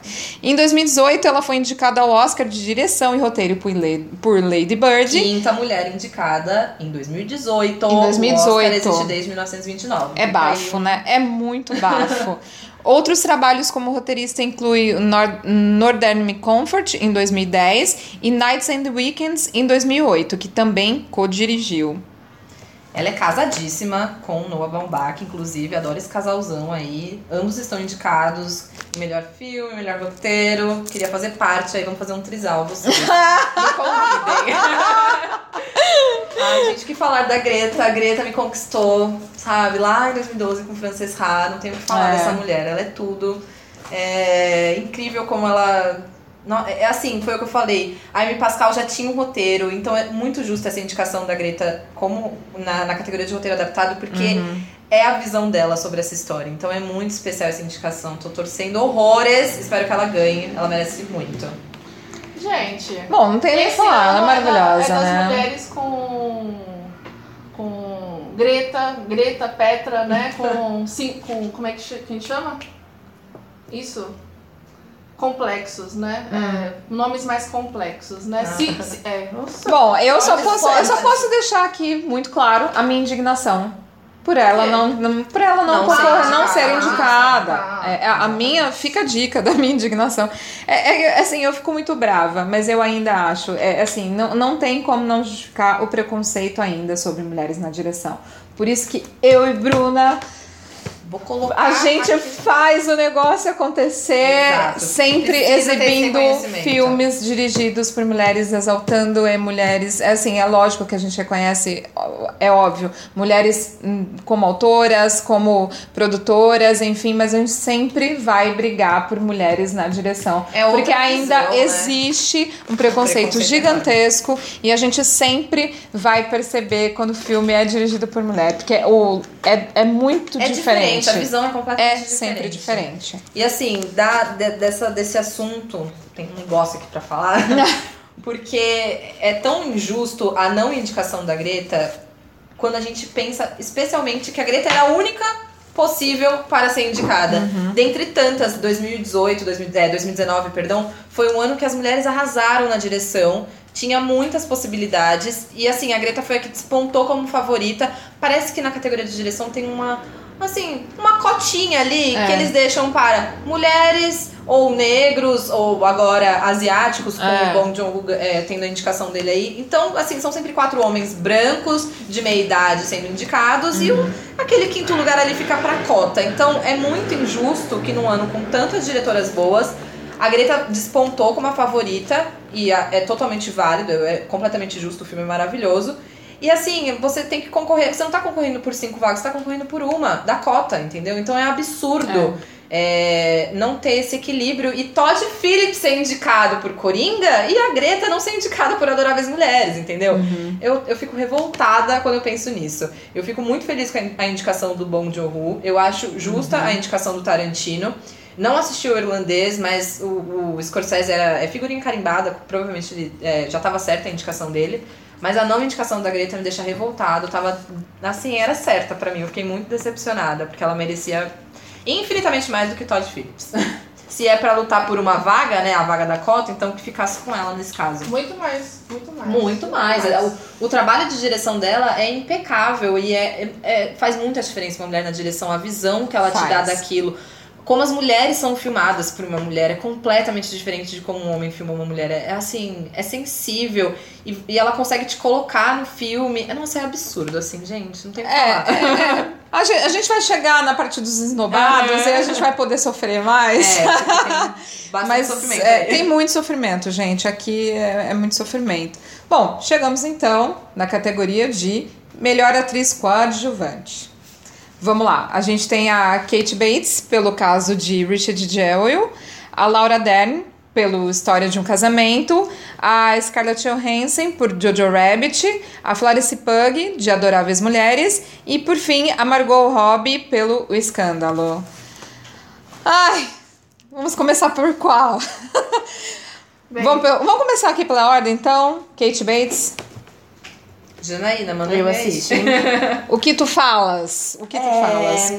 Merecido? A pergunta é: merecido? Deve É estar merecido aí? pela atuação, Deve ocupar sim. esse lugar? É merecido, sim. Eu Ah. achei que só podia ter sido explorado um pouco mais a participação dela no filme. Uhum. Mas a partici- o, o, o que ela participa do filme é importante, porque ela que dá o. A emoção do filme é dela. Uhum. A realidade do filme é dela. Porque ela é mãe do. Do não sei quem, quem não assistiu o caso de Richard Joel. É um segurança que aspira a ser policial militar. Aspira a ser um, um comandante, um tenente, um coronel, que naquela região dos Estados Unidos é algo bem aspirado pelos, pelos homens. Só que ele é só um segurança. E durante as Olimpíadas ele encontra uma bolsa com, com explosivos. E por encontrar, ele alarda, chama, chama os policiais e tira as pessoas de perto, enfim. E por ele ter descoberto, ele é acusado de ter colocado aquela bomba ali. E ele, o- o, ator também dá bastante disso, ele dá bastante dessa ingenuidade dele de aspirar ser policial. E ela é como se é aquela mãe que compra o sonho do, fio, do filho, sabe? Aquela mãe bem mãe mesmo. É, que ela se indigna com o filho dela ser acusado. Ela, ela bate muito na tecla de que era o sonho da vida dele ser policial, era o sonho da vida dele estar no lugar das pessoas que estão acusando ele. Então ela sofre, ela comemora, ela chora, ela dá uma de mãe de tipo, você não vai, não fala isso, para com isso. Então eu, eu achei merecida a atuação dela, só que eu achei que podia ter explorado um pouco mais a atuação dela. Ok, beleza. Laura Dern, Amor, maravilhosa. Fala, merece. Nosso crush? Merece o prêmio Nosso crush? Crushzão da vida. Eu daria pra ela, eu gosto. Ela vai ganhar. Não tem como essa mulher não ganhar. Ai, gente. E vai ganhar pelo monólogo mais foda dos últimos anos, inclusive. Ela é aquilo, muito. Aquele monólogo dela. Ela é gente, muito. Bom, ela já vem sendo maravilhosa em tudo que ela faz. Exato. E aí, Big, Big Little Lies. Ganhou vários prêmios. Ai, Nossa. vários prêmios. Gente, que maravilhosa. Bom, Scarlett Johansson por Jojo Rabbit. O que Não, fa- Não assisti, mas dizem que é uma indicação aí que não. Meio porque meio que precisava e É. ela é uma das queridinhas e ela Exatamente. precisa estar em todas. É a minha Porque, opinião. Tá? é, porque não, não justifica. Pelas críticas que eu li, não justifica. Gente, lembrando que não justifica para atriz coadjuvante. Isso. Tá? Beleza. Ela tem dupla indicação esse ano aí. Nossa Primeira eterna- vez concorrendo e com dupla indicação, inclusive. Bom, Florence Pug por Adoráveis Mulheres. Merecidíssimo. Olha, se a, se a Laura Dern não ganhar, eu torço pra ela. Eu também. Tamo junto, mana. Gostei muito. Gostei a Florence é uma, é uma menina que tá despontando aí. Ano passado ela fez Midsommar, que é um filme de terror que Maravilhoso, É. assistam. É pesadão. É de terror? É de... É Passa. Ah, passamos. Passamos. Suspense, Eu falo, gente, a Jana, é tipo a. Jana é a É. única parceira que eu tenho nessa mesa. Não, não, não, não. Não, não é terror, não. É tipo Parasita. É. Ah, então tá bom. Ah, se for tipo essa- Parasita, então, a gente, então a vamos gente pensar, gosta. É mais, bem mais suspense. Sangue também, né? Sangue. É É, essa é parte que eu Não é gosto. Tá bom. É uma ótima crítica religiosa. E Não é? ela tá, assim, super em alta agora em Hollywood, merecidamente, porque ela é uma, Uma baita fofa, atriz, uma muito fofa. O papel dela é muito maravilhoso em Muito Adoráveis Mulheres, porque ele é multidimensional e eu adoro isso no Adoráveis Mulheres, porque ninguém é só bom É. ou só malvado e ninguém é só uma coisa. As pessoas, e as pessoas são assim, né? Nós, os seres humanos são assim. Parasita. Então, exatamente. Gente, Pedro Mariano já dizia: ninguém é só bom, nem ninguém é só mal. Exato. Eu gosto bastante de como ela, ela leva esse papel da, da Amy no filme do Adoráveis Mulheres. E é o que a Thaís falou: se não for pra Laura Dern, tem que É ser pra pra. Florence Pugh, porque ela tá maravilhosa. Ótimo, ótimo. Margot Robbie por Escândalo. Então, Bombshell. gente. Eu já posso dar opinião do filme? Ainda não. Não. Tá. Ai, eu acho que a gente vai concordar. Que só eu tô a sentindo. Tô sentindo no ar que a gente vai concordar. A, a Margot Robbie... Não gosto dela, falei. Não, não. Calma. Eu, eu, eu gosto da atriz. Tem coisas dela que eu não gosto, mas eu acho que ela é uma atriz em formação. Embora eu acho que como atriz, não a personagem que ela faz, é, ela tá muito bem nesse filme mesmo. Porém, ela é. O personagem dela é fictício nessa história do escândalo. E eu acho que não por, por culpa dela, mas o personagem, a personagem que ela faz, ela carrega tantos clichês. Estereótipos. Porque nem ela conseguiu sair dos estereótipos, sabe? Deve, deve ter sido assim, tão. Cara, você tem que fazer desse jeito que ela poderia ter brilhado mais como atriz e não conseguiu. Vai só ver que ela foi apesar- super podada, Sim, né? ela É. foi super podada. E, gente, é um filme dirigido por um homem. Exatamente. Da Então, forma errada, inclusive. Porque... A gente vai falar mais sobre isso no, no É. sindicato, não é mesmo? Então, assim, tenho N críticas e eu acho que apesar disso tudo, ela conseguiu dar o tom que o roteiro merecia, só que ela não merecia essa indicação. Eu também acho, Eu também acho que não, E, mas vou colocar minha personalidade de reforço, não gosto dela. Eu gosto da Margot Não- porque não- não eu- ela é muito envolvida com a parte de produção feminina em Hollywood. Então ela tem a produtora dela. Eu não Ela... gosto dela como atriz. Não, sim, sim. Eu acho ela Eu- ruim. mas eu gosto de muitos papéis dela, mas esse papel dispensável pra mim, assim, não. Bom, o nosso voto então é pra Laura Laura Dern. Dern. Laura Laura Dern. Dern ou a Florence Pugh. Florence Pugh. Tá ok. Ótimo. Vamos pra melhor atriz, então. ai, ai, ai. Vamos lá. A gente tem a Cynthia Erivo por Harriet. Temos a Scarlett Johansson por História de um Casamento. Tem a... Ai, me ajuda. Não consigo pronunciar nunca o nome dela. É a Sar... Sar... Saoirse Rose. Ai, gente, eu tenho dificuldade de pronunciar sempre o nome dela. a Charlize Theron, pelo Escândalo. E a Renée Zellweger p- por Jude, Muito Além do Arco-Íris. Então, Vamos começar começar, pelo né? Re... o... Por Harriet, Harriet. Cynthia Erivo. É. É, eu achei. Ah, eu não vou poder falar do filme, né?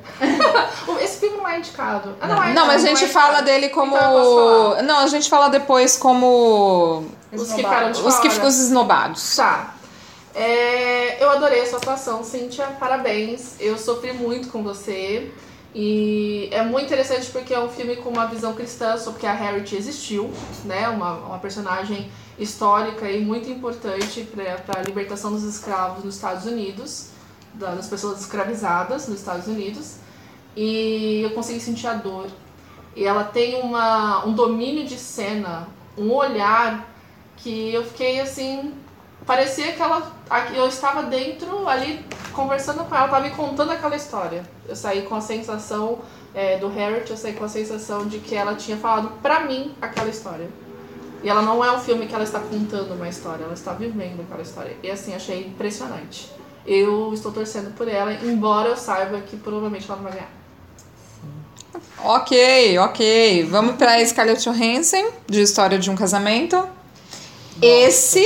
Essa indicação Essa é indicação vai justa. Essa é. Por isso que eu falei lá atrás. É uma, Leia, é uma atuação Essa é completamente justa. desconstruída, assim, da, da persona da Scarlett. É. Tipo, ela é muito sexualizada em Hollywood. É, isso e eu acho muito papel, foda ela ela. desconstrói completamente isso. Não, já ela começa abre com mão do cabelo. Cabelo curto, outra pegada. completamente fechadas. E, gente, atuar com o. Adam Driver também deve Não, ser é um- muito assim, eu legal. Ele é muito maravilhoso, é. né? É muito então, eu gosto muito dele.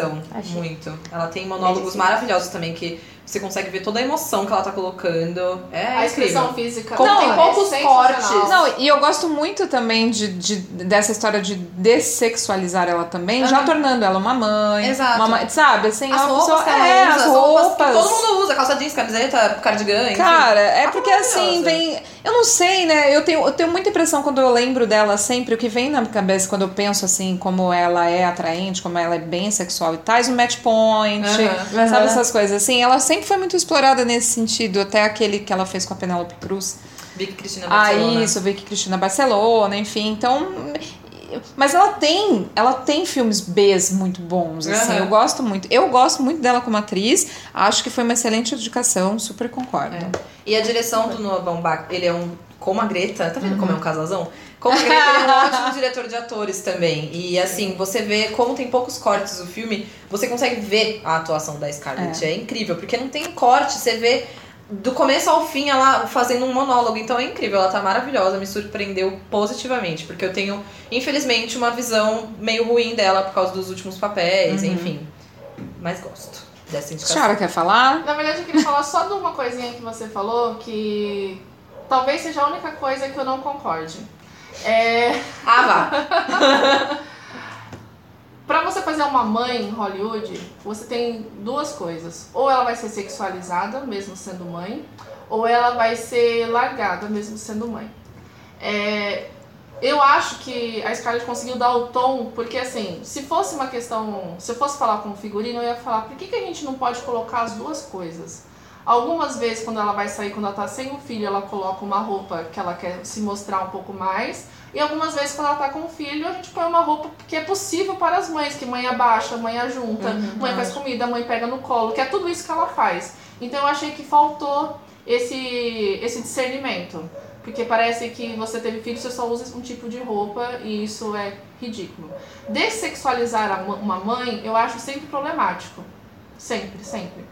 Porém, isso é mais uma crítica do filme do que dela. E eu acho que pela eu acho, sempre achei ela uma atriz muito boa, eu gosto dela, dos filmes que ela faz. Eu acho que ela tem uma presença de cena muito boa, ela fala muito com o olhar. Mas se alguém tinha alguma dúvida da capacidade dela, Não, mas só digo que a dessexualização não seria Ah, da sim. mãe, mas pra mim da Scarlett como É, dela é. mesmo. Sim, sim, mas eu acho que ela poderia, mesmo com aquela roupa, ela poderia ter. Em alguns momentos específicos, pra quem for assistir o filme, Uhum. que ela não está com o filho, que ela não está no seu papel de mãe, ela poderia, sei lá, dar um jeito na postura, por exemplo. Eu quero conquistar alguém, eu, quero, eu não estou na presença de uma criança, eu não estou servindo uma criança, que é o papel que se espera de mãe, Uhum. ela poderia ter feito isso.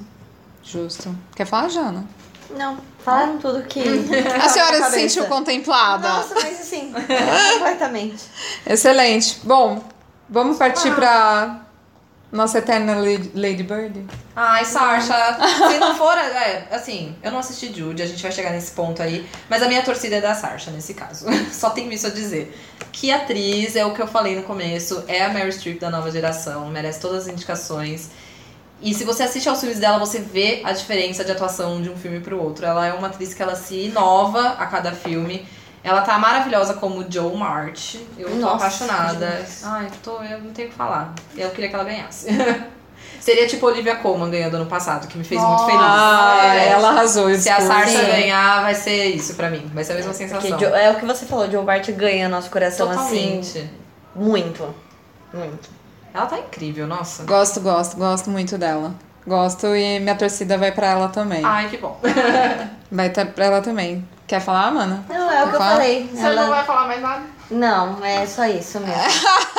Eu acho ela que tem um, meu coração. um caso de amor com ela, porque o meu primeiro filme dela, todo mundo deve ter assistido aqui, que foi Um Olhar do Paraíso. Que, nossa, eu, eu li o livro. Nossa, esse filme é ótimo. Eu li o livro bem antes, sei lá, em 2002 eu acho que é o do livro. Eu li logo que lançou que eu ganhei de presente. Eu amei. E eu fui assistir o filme naquela expectativa, né? Eu sei que são, são coisas diferentes. É, embora o roteiro é, não seja fiel ao livro, que era muito esperado, o que ela entrega como atuação, meu Deus do céu! Ela é maravilhosa, essa Ela é menina. maravilhosa.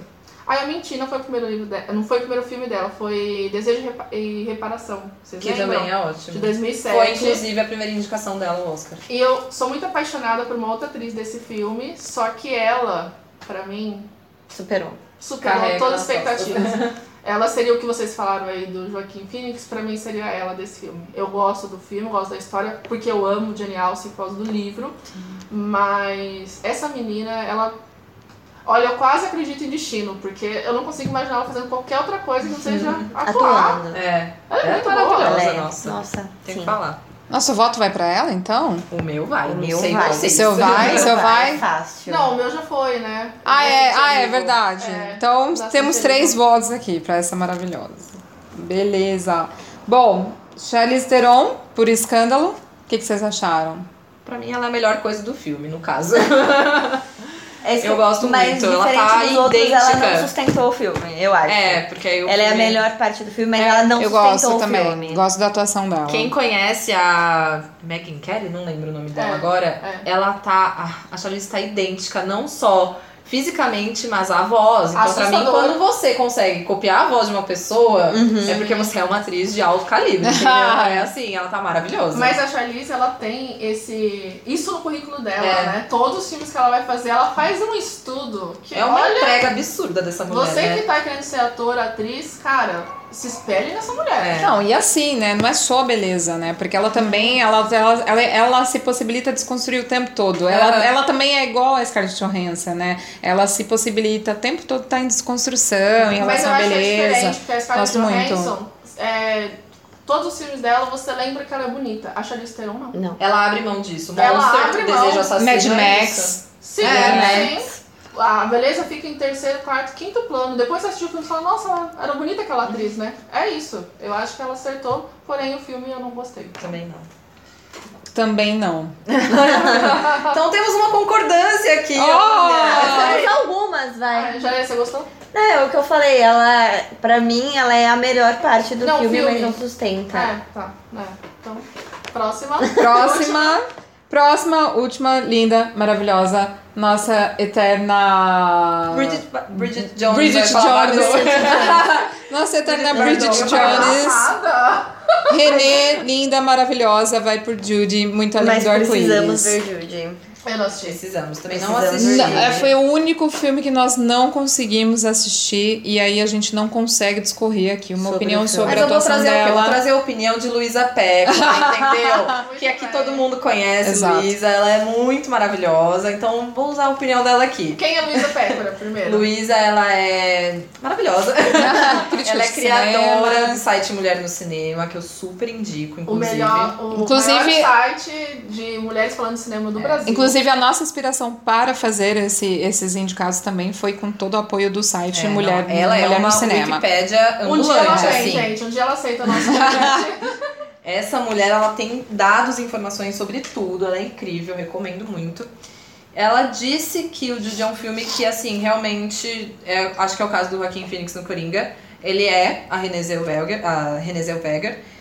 E, assim, eu acho que o papel da, da Renée nesse filme, pelo que eu li da- também das críticas e até da- dos discursos dela, é muito um espelho da vida da Renée. Ah, tanto a vida da Judy Garland quanto a da Renée se espelham muito porque a, a Judy foi esquecida por Hollywood e a Renée também. Então, quando ela ganhou o prêmio do Globo de Ouro, inclusive, ela agradeceu e quando ela subiu, ela falou: é, faz tempo que a gente não se vê, né?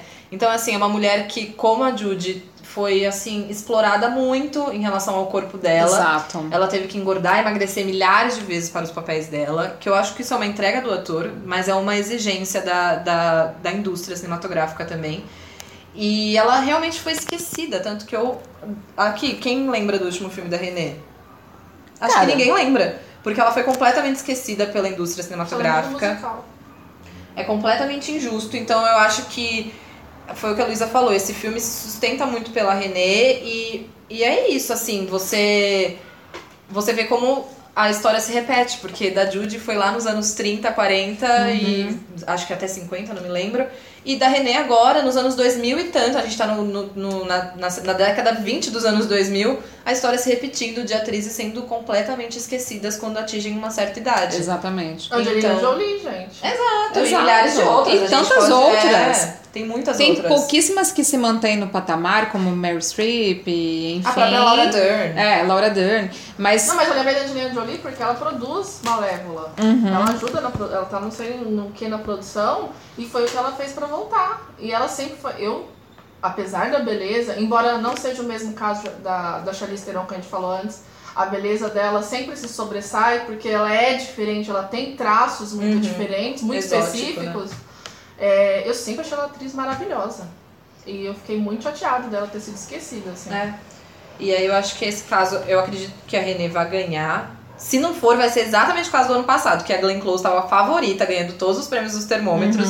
A Renée vem ganhando tudo, Exato. então eu acredito que ela vai ganhar. Se não ganhar, eu espero que seja pra Sarsha, mas se ela ganhar, acho que vai ser merecido pra ser o comeback dela, assim, porque ela merece, ela é uma Ah, baita atriz. E se o filme se sustenta em cima dela, e assim, o Joaquin Phoenix vai ganhar por um filme que ele sustenta o filme, então ela merece Acho ganhar também um Acho que ela justo. sustenta, né?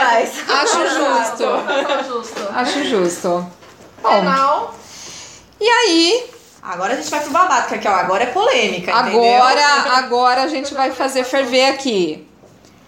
As diretoras que poderiam ter sido indicadas, não é mesmo? Então a gente vai falar agora dos esnobados do Oscar. Gente, Greta, já falamos. Já. Certo? Então a gente aqui. A nossa torcida sempre vai ser pela Greta, então. Mesmo se ela não estiver concorrendo. É, A enfim. gente já deixou isso meio claro. Temos a Lulu Wang, que é pelo The, Fa The Farewell. Foi um filme elogiadíssimo. Elogiadíssimo. Falaram que é maravilhoso. Eu não vejo a hora dele estrear no Brasil ou ser disponibilizado aí de formas legais, né? Mas falaram que o filme é maravilhoso e a direção dela faz a enorme diferença nesse filme. Bom, temos a, a Casey Lemons por o, o Warrior, que Dona Thaís assistiu. Gente, Harriet é, é o seguinte. Como eu disse, a hora que a gente tava falando das atrizes, ela, ela é ótima. Porém, o filme tem vários poréns. É, a gente às vezes discrimina um filme que quer falar sobre religiosidade. É, principalmente quando a gente vai falar de uma personagem que veio, que é real, né? Harriet é real. E e o filme ele dá muita ênfase para a parte cristã dela. Então ela conversa com o Deus que ela acredita, Deus, Deus cristão. Ela ora durante vários salvamentos de pessoas escravizadas que ela vai fazer.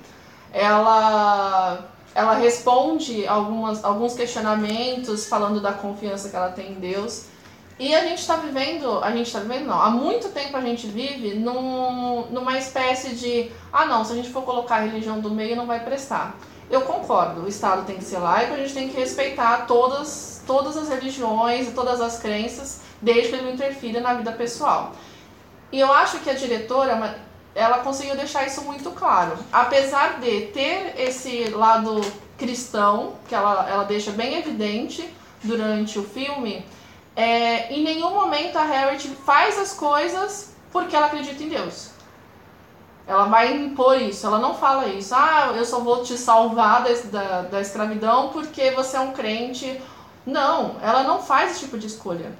Não existe, isso fica bem claro durante o filme. Então acho que foi uma opção da diretora mostrar essa, essa mulher que é, é muito pouco falada é, na história dos Estados Unidos, é, que é um período super conturbado e, e, foi uma escolha dela de chamar talvez as pessoas que não vão ao cinema por N preconceitos ou que só queiram assistir filmes cristãos, é, de ir lá e quem sabe é, a Harriet ter esse poder, eu acho que ela tem, para quem for assistir, quem for cristão e for assistir, de procurar um pouco mais da história é, real sobre é, a, escraviza a escravização de pessoas nos Estados Unidos, como foi esse período. Ótimo. É, a gente até conversou, né, que a gente acreditou que, que tivesse mesmo esse cunho um pouquinho mais comercial para poder chamar pessoas, né? E é. falar de religiosidade chama pessoas, né? Uhum. Então, que legal que você trouxe esse ponto de vista, porque é, eu acho muito, mais uma vez, eu fico indignada por ter ficado de fora. Sim, nossa, é triste. Bom, a gente parte para Celine Siama, se é que é, pronuncia assim, pelo retrato de uma jovem em chamas. Gente, esse filme. Imagina a Nayara assistindo Adoráveis Mulheres e na sequência ainda assistir esse filme. Olha que do, dobradinha que eu fiz. Belas, Belas Artes, te amo. Na verdade, agora é Petra. Então, é, eu assim, eu só tenho coisas boas para falar desse filme e com certeza esse filme vai ser exibido no meu ciclo esse ano. Eu achei de uma sensibilidade e de um toque diferente a tratativa, a, a, forma com que ela dirige as duas mulheres, que são mulheres incríveis, excelentes atrizes. É, assim, é, é, o filme ele não sensualiza, apesar de ter algumas cenas né, importantes, quentes entre elas, ele não sensualiza nesse ponto de você, sabe, é desse, desse tipo de sensualização. É, eu gosto muito Putz, eu, pra mim, esse filme é nota 10. Pra mim, se eu precisasse escolher um filme assim esse ano de. Falar aí um filme de diretora foda de 2019, eu falaria com certeza O Retrato de uma Jovem em Chamas. É, eu só tenho que recomendar, pra mim é muito, muito triste ter ficado de fora. E esnobado completamente, Total. até pela indicação da França, se pudesse indicar na categoria de melhor filme estrangeiro. Total. Miseráveis foi indicado pela França foi a escolha do país, uhum. né? E esse não, e que provavelmente teria muitas chances de ganhar. Não, e seria total. super justo ter uma mulher ali indicada, né? Os Exatamente. foram quantas vezes filmados? Nem sei, né? Mas é uma, uma adaptação. Não, é só o nome que é de é? musical, é. Ah, o filme então é tá. completamente tá. outra coisa. Já mas estava chateada. A França, a França tem ótimos filmes sempre, né? É um país que produz filmes maravilhosos. Mas, nossa, eu acho que se você tem escolher só um filme, acho que o Retrato de uma Jovem em Chamas poderia ser uma porra, baita indicação. Porra, né? que filme. Esse foi do caralho. Esse, com certeza. É, esse vai. Vai ter, né? No Assista vai Mulheres. Ter no Assista Mulheres então, tá bom. fevereiro. Então, é só isso que eu queria saber. é, temos a Alma Harrell por Honey Boy. Alguém assistiu? Alguém Não. ouviu comentários? Não sabemos, mas foi também uma diretora que poderia ter sido indicada. A Olivia Wilde, por Fora de Série. Fora de série foi o nosso. Aqui, fora de série. Fora de série foi fora de série, série. E fora de série foi aqui o nosso episódio número 17. Ah. para você que quer saber um pouco mais sobre o filme. Assistam. Mas é, que filme gracinha, né? Super gracioso. Nossa, surpresa. Nossa. Maravilhoso, as meninas super bem dirigidas. É, O filme inteiro, roteiro, tudo. Nossa, esse filme. Não dá pra discordar de nada. Não. Esse aí foi o. Thaís, É. é. É, Olivia White conseguiu. Olivia Wilde conseguiu nossos corações em fora de série, então Você vê que Thaís e Oscar não estão assim alinhados. É. uma judiação, uma judiação mesmo ter ficado de fora, muito triste. Temos a Lorena Sca- Scafaria por As Golpistas, que também ficou de fora, é mais uma esnobada aí. E a Marielle Heller por Um Lindo Dia na Vizinhança. E que filme gracioso, E gente. que diretora, porque E ano passado ela dirigiu, poderia E que Perdoar. maravilhosa, exatamente. Ela vai, né? Ela de novo continua os esforços dela para fazer filmes sobre gêneros biográficos, Uhum. né? E dessa vez ela traz a. a- Obrigada. ela muito obrigada. Ela faz uma adaptação do artigo do, do Tom J- é, Juno sobre o encontro com o apresentador Fred Rogers. É, esse filme tá muito bem dirigido. E o Tom Hanks. Completamente É o Tom Hanks. ela não ter sido indicada, né? E o Tom Hanks é o Tom Hanks. Então, assim, gosto muito, acho muito injusto. e assim, gente, o filme é engraçado porque ele é um filme tranquilo, ele é um filme calmo, mas em nenhum momento ele é um filme cansativo. Ele é um filme muito gostoso, muito gracioso de ser assistido, eu super, super recomendo. Então, essas são as diretoras que poderiam ter sido in- indicadas. E aí, mais esnobadas pelo Oscar, a gente tem a Jennifer Lopes, que ficou de fora por As Golpistas. Ouvi muitos bons comentários Sim, sobre a atuação dela, super cotadíssima, e perdeu. A Nicole Kidman, que eu também achei super injusto ela não ter sido indicada pelo escândalo. Eu gosto Olha, dela filme. Gosto da atuação dela. E a Nicole são as que você, tipo, não faz você sair da sala pra assistir. É, exatamente. Porque só pelas duas. Porque tinha tudo pra ser um puta de um filme. Exato. Pela temática, porque são, é baseado em fatos reais. Uhum. Mas. Como chama o diretor mesmo desse filme? Ah, Então, colando ele- aqui. Falou tudo. Ele sexualiza quando não precisa. Ele sexualiza pra falar de temas. Dos temas que ele tá abordando. Tipo, nossa, não, o filme é cagada. completamente errado. Eu não cagada. sei o nome do diretor, eu não me lembro agora. Mas. gente- até o final do episódio a gente vai lembrar. A gente vai Mas achar. ele, É. ele, ele se baseou completamente ali nos filmes do Adam McKay, que dirigiu A Grande Aposta e Vice, que foram filmes indicados, Sim. inclusive. E o Vice, muito bom. muito bons e que ele usou muito a quebra da quarta parede, que é quando o ator ou a atriz fala com o público, Exato, eu gosto olhando muito. diretamente. Isso é gosto bom. bastante, mas eu não gosto disso aplicado nesse filme porque não cabe. Eu, eu acredito que cabe em A Grande Aposta em Vice porque é, muitas coisas de economia americana e muitas coisas de política Jay americana. é, não quero nem saber. Repita. Jay Roth. Ah, Ele ok. dirigiu Austin Powers, né? Isso. É. É, muitas coisas da política americana e da economia americana que são abordadas nesses outros dois filmes do Adam McKay, eu acredito que exista a necessidade de explicar termos e, e situações, contextos, etc. Eu acredito que essa- esse recurso caiba nesses filmes. Eu não acredito que esse recurso caiba em um escândalo. É um tema muito sério. Exato. Sabe? Eu Ele pensei a acaba mesma transformando coisa. aquilo numa coisa É um tema muito sério por ser abordado dessa É, forma. exatamente. Pra mim é um descaso com essa situação. Também é. acho. Sabe, assim, tinha milhares de formas Eu- de abordar e eu acho que ele foi completamente descaso com a situação. O filme ele tem vários momentos de tiradinha, de ser engraçadinho. É. Esse tema Não não, é precisa, engraçado. É o que a gente tava falando sobre diretoras e diretores. Exato. Uhum. Que diretores olham pra atrizes de um jeito e diretoras olham pra atrizes de outro De jeito. outro jeito. Esse filme, essa temática, essa história, ela precisava ter sido contada por uma diretora ou por uma Uhum. produtora mulher. Eu, é, é- esse é o que eu não falei quando a gente tava falando de atriz, porque eu acho que não cabe no momento, mas cabe agora. É, é isso que. Esse foi o erro do filme. Não era um tema pra ter sido tratado como foi tratado e pelo ator, o diretor que foi tratado. Uhum. E era um tema pra ter sido tratado num, num filme mais sério e E Por uma mulher. É. por uma, por uma direção, por uma produção, por um roteiro feminino. Precisava ter sido olhado por uma mulher. Imagina esse filme nas mãos da Greta. Meu Nossa. Deus. E milhares de outras diretoras aí. Ó, sabe? fica a dica, Greta. Faça um, um remake do filme aí pra gente. Chame as mesmas atrizes. Sim, elas merecem. Elas merecem. O filme, ele- eles são as Mas atrizes. Ele É, é, assim. Eu posso pra jogar a toalha sobre esse filme? Pode. É, Tá no seu momento. Eu sei que muita gente gosta do Como Se Fosse a Primeira Vez, que é um filme bonitinho e tudo mais. É ele o mesmo diretor. Então, é, se você gosta. Só que parece que o filme foi dirigido pelo Adam Sandler. É isso. É um filme que quer ser engraçadinho, com coisas que não são engraçadinhas. Então. Você até consegue falar de humor sobre algumas coisas. A gente usa isso. Bom, gente, Sim, mas também não claro, vamos desconstruir mas- o Adam Sandler, né? Porque ele tá vindo com uma, uma aposta aí pro Joias Brutas, né? É. e... Entrou na Netflix, Entrou na Netflix, inclusive. agora é dia 31, se não me engano. Mas se você gosta de, de filmes do estilo do Adam Sandler, fala do pinto pequeno, do cara sem jeito, que de repente é super legal. Não, inclusive É a o escândalo, ele acaba com a imagem do. Qual que é o nome do homem da Fox News, do CEO?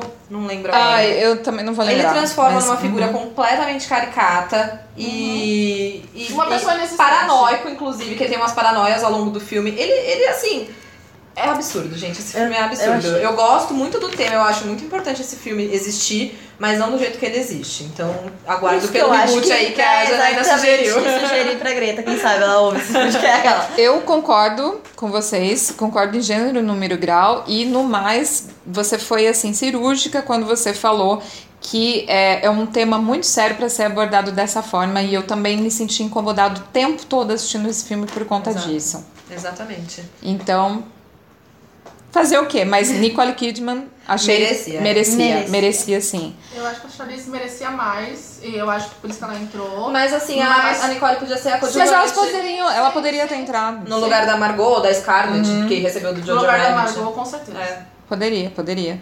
E aí a gente tem também a Lupita Nyong'o, por Nós, que é outra esnobada do Oscar. Já, já ferveu no Oscar, mas agora foi temas importantes esnobada. para abordar sobre essa, essa Lupita esnobada de Lupita aí. Por Fale, só fale. Porque é a mesma coisa que acontece na categoria de direção, acontece na categoria de atriz. Parece que tem uma cotinha ali para a atriz diferente. A atriz negra, a atriz asiática, e enfim. E aí essa cota foi preenchida pela Cynthia Erivo e parece que não tinha espaço para outra atriz negra ali, né? Mais do que uma, era um absurdo pra academia. Senão já ia virar Oscar de negro, É. né? Absurdo. E o que me pega, eu não assisti Harriet, mas eu me pega muito novamente uma mulher negra ser indicada por um papel de uma mulher escrava. E a Lupita, eu não assisti a nós, mas eu li as críticas e ela é, é uma personagem negra que te- quebra todos esses estereótipos da mulher sofrida, escrava, nananana. é uma mulher empoderada, Escravizada. escravizada, perdão, é uma mulher Negra empoderada. retinta, né? E assim, Exato. todo mundo elogiou a atuação dessa mulher. E assim, se, se fosse pra ser uma cota, então, né, poderia ter sido preenchida pela Lupita. Eu queria que fossem as duas indicadas, no caso. Mas é o problema da academia de indicar mais de um e ter sempre aquela cotinha ali, em todas as categorias. Gente, nós, eu assisti, é um filme de terror, esse é de terror, mas eu assisti por causa de um, de um crítico que eu gosto muito. E aí ele dá spoiler no final de algum, algumas, algumas resenhas que ele faz, então eu parei, né? E fui assistir antes da- de ver o que, que ele achava de alguns spoilers que ele deu.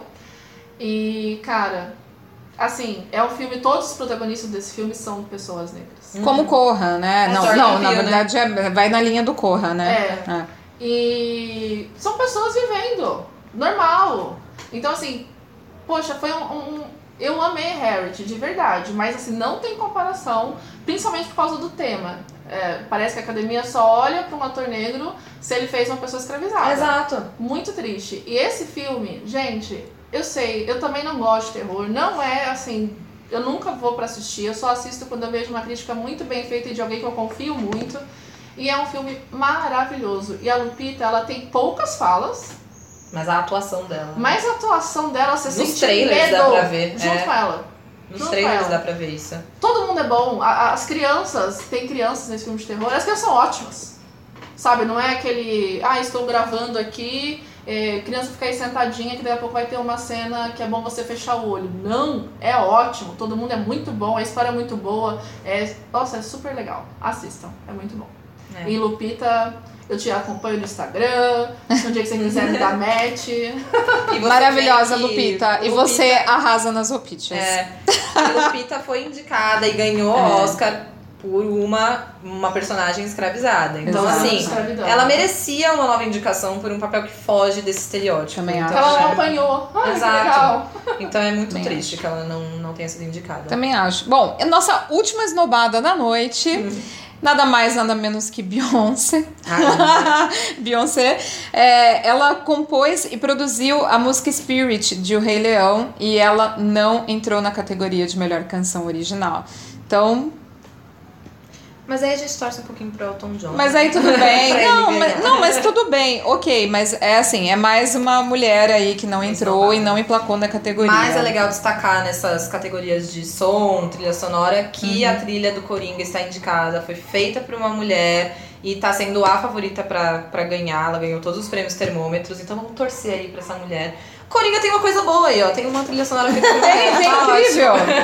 Tá, Coringa tá, tem muitas coisas boas. tá ok, tá incrível. Gente, a gente então com- conseguiu aqui. Hã? Fica por aqui. Não, a gente conseguiu, ficamos por aqui ainda pelos comentários, a gente conseguiu contemplar aí um pouquinho das atuações, as atuações das mulheres no Oscar e das mulheres que ficaram de fora, e é basicamente isso.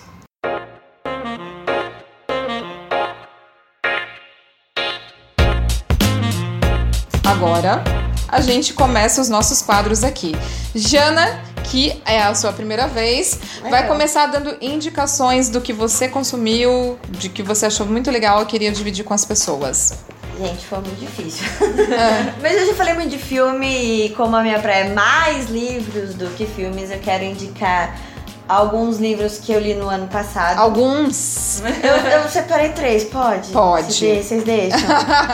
É, eu não sei, é, um deles eu li na tag Inéditos. Eu sou assinante da tag Inéditos, eu super recomendo. Pode, a primeira recomendação tag Inéditos. A, a primeira recomendação é assinem, Assinem tag. tag. tag inéditos. Tag, ou tanto esse- inéditos assinem quanto a tag. curadoria. É, é. É, eu É, acho. Nos patrocina. Patrocina a gente. Ó, a gente tá falando na nas peruqueiras, eu já falei no meu canal, então assim, já tá na hora de Fica né, a dica. patrocínio. E o- a melhor indicação que a gente tem é vão aos encontros da tag. Vou aos encontros. É, É isso. é- esse é minha- o meu plano pra 2020. Uhum, Mas enfim, eu quero primeiro indicar Existo, Existo, Existo, uhum. que foi um livro do ano de 2019, foi do comecinho de 2019, se não me engano, ou fim de 2018, não me lembro, mas é um que até hoje ele me marca muito, porque é de uma mulher, são de... é, resumindo, são 17 vezes que ela acredita que ela se encontrou com a morte. E ela conta o porquê ela acreditou isso e quais eram as situações. Por ser uma mulher e ela contar desde experiências com 6, 7 anos que ela se lembra até os seus 30, 40 anos, eu achei interessante as situações. É, eu queria muito destacar isso. Um outro livro, eu não sei se Thaís falou aqui ano passado em algum dos episódios. Então quer dizer que você não ouviu Nós todos os podcasts, Não, não então, todos, todos os estou me episódios. entregando porque eu Tá. não vi todos Tá eles. Alguns, né? Hum. Eu assisti a maior parte, eu assisti e nesses ela não indicou. Tá bom. Que é Kindred, que a gente leu no ano passado. A gente leu, ela leu no meu grupo. Eu li no Meia mas você Mulheres, não indicou. Mas né? ela não indicou, então eu estou indicando, É. porque pra mim foi o melhor de dois. Quando eu fiz os melhores de 2019, eu Você coloquei colocou. ele. Ele ganhou o Oscar pra mim em 2019. ele ganhou, pra mim, foi o melhor Bom, livro. que dizer de lido. Octavia Butler, né? É, é assim, pra mim foi o melhor livro, foi o que mais me tocou. É o livro que você. Janena, que livro você leria de novo? Kindred. Ótimo. E eu sou muito ruim para ler livros novamente. Uhum.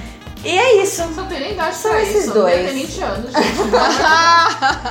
Não, bom, esses dois são os que eu precisava colocar aqui nessas indicações. ok, temos mais? Não, temos Não? isso. Bruna. Bruna Eu- Macarena. Eu vou indicar. Eu Vai, ia indicar. Macarena. Um momentinho aí pra coreografia. eu ia indicar fora de série, mas a gente já falou bastante aqui da Olivia, quando a gente tava contemplando os esnobados. É, mas deixa aí a minha indicação, é um filmão. E eu vou indicar uma sériezinha maravilhosa, que é Modern Love, que tá na, na- no Prime Video. É uma série curtinha, se não me engano tem oito episódios. De 30 minutos, De 30 né? minutinhos cada. Uhum. Os episódios não são dependentes um do outro, então você pode assistir. No outro é outra história, outra coisa. Ele é baseado numa coluna do, do New York Times, que as pessoas contam suas histórias de amor. E o mais legal é que é completamente desromantizado. São histórias de amor de pai, mãe, tem É. namorado, tem irmão, tem casal. É assim, é, é, assim, maravilhoso. Dá um quentinho no coração assistir essa, essa série. Tem É. a maravilhosa Anne Hathaway no meu episódio favorito Eu da também, série. foi o que eu mais gostei. Chorei muito. É nóis, Bru. Ela tá maravilhosa. Se eu não me engano, ela foi indicada pro Emmy, né? É porque eu não acompanho. Eu não sei, eu não sei se ela foi. Mas se não foi, merecia indicação, porque ela tá incrível nesse episódio. E é uma sériezinha muito fofa, foi renovada pra segunda temporada, tô muito feliz. Tem o elenco Dev Patel, que ele é maravilhoso. Uhum. Tem Tina Fey. Tem quem mais? Tem o Padre Gato de Fleabag. Tem, nossa, assim, é uma série que só tem gente Só tem maravilhosa. gente maravilhosa, gostei muito Recomendo também. horrores e dá um quentinho no coração. Eu assisti no ano passado. É, eu acho que quando a gente tá num período que a gente vê tão pouco essa, essa questão do amor sendo abordada, a gente tá num período muito difícil.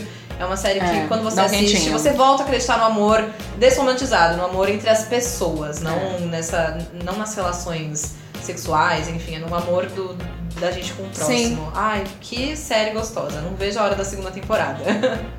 Muito bem. Muito bem, eu vou falar de uma série canadense que é Amy with an E. É, gente, acabou agora a terceira e última temporada. Até eles convidaram a atriz principal, né, que faz a Amy, que é a Amy Beth McNulty, é, pra falar, pra ela foi dar declarações na Netflix. Gente, eu sei que vocês querem muito que continue, mas a história vai até aí e tudo mais. Já falamos tudo que a gente tinha a falar, que é baseado num livro é, é uma história autobiográfica, né? É um livro de 1908 da N.D. Green Gables, é, de Lucy Mount Montgomery, é, que foi a escritora, né? E, cara, é bonitinho, é de aquecer o coração, porque é uma. Cara, é. Eu não sei o que dizer. São três temporadas, eu achei, assim. Cada episódio tem 50 minutos. E eu acho que tem cada temporada tem umas 12 ou 13, 12 ou 13 episódios. Então você acompanha uma, toda a adolescência praticamente, é o final da infância até a adolescência, a entrada na faculdade. Então você tem feminismo possível para época, você tem feminismo que cabe numa, numa adolescente, então é aquela coisa que você fala, ah, não.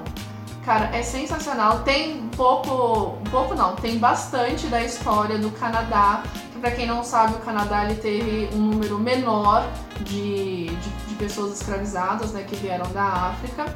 É, porém, teve um uma sangrenta batalha com os povos que estavam lá, os nativos de lá. Ela traz isso, a série traz isso, mas principalmente no- na terceira temporada, mas ela não deixa de fora o contexto. Então é uma série assim que fala de preconceitos de uma maneira que a gente falaria no dia a dia. Então não é, ah, vamos falar de preconceito nesse episódio. Não, você vai percebendo as coisas que estão acontecendo. Eu assim, eu não tenho o que dizer. Ele ganhou vários prêmios no Canadá e pra mim se quisesse ter mais temporadas eu escrevo, me chama. O famoso encher linguiça. Isso. Tá bom. Eu encheria muita linguiça. Só pra ter. Tá bom. Bom, a minha indicação aqui vai pra. Eu não vou discorrer, porque a gente já falou sobre ele, mas o retrato de uma jovem em chamas eu certamente vou indicar pra qualquer indivíduo nessa face da Terra. E pra dar um quentinho no coração, pegando o gancho aí da Bruna, eu também acho que devo estar numa fase mais romantiquinha, não sei. mas eu quero muito indicar Something in the Rain. Eu não lembro se eu já falei dessa série aqui. É uma série que está na Netflix ainda. Ela é uma série coreana e fala um pouquinho desse respeito e desse amor, desse carinho inocente que a gente tem pelas pessoas que a gente vai construindo com as pessoas ao nosso redor. É, na verdade, para mim, é um ponto de vista muito bonitinho de quando você tem uma amizade, a amizade vai aflorando e aí quando você vê, você vai tendo um relacionamento. Então, muito, muito boa. Fica a dica Something in the Rain, tá? E aí a gente parte para os nossos jabás e a gente deixa nossas queridíssimas aqui falarem sobre seus canais, do que fazem, onde que a gente te encontra. Então, Jana, o microfone é teu. Você ficou mais, eu adoro isso. Lógico, porque você foi que menos falou essa bagaça hoje. Então, Tudo bem, vai, tudo bem. É, bom, onde vocês me encontram é no YouTube, primeiro meu canal, que eu acho que é o meu amorzinho, que é youtube.com.br permita-se com dois es no final. É, lá eu conto resenhas de livro, resenhas de filme, ah, melhores de alguma categoria. Eu gosto de brincar um pouquinho nos vídeos Então eu adoro fazer eles, então vão lá e assistam. No Instagram, arroba Janaína Toledo Oficial, porque alguém roubou o meu Janaína Toledo. Eu gostaria de dizer pra essa menina sair do Instagram, porque eu preciso desse G. Mas eu tenho um oficial no final pra eu ter o meu nome. Bom, no né, G. no Instagram, quando a pessoa se nomeia como oficial, a gente fala que foda. Famosa. Então ela é vou famosa. com o oficial. Quem sabe um dia ficamos com os nossos milhões no Instagram. Uhum. E é isso. Ótimo. Bruna, a nossa eterna Macarena. Eu vou, meu jabá é meu Assista Mulheres aqui em Dayatuba, uma vez por mês no Topaz Cinemas do Shopping Jaraguá.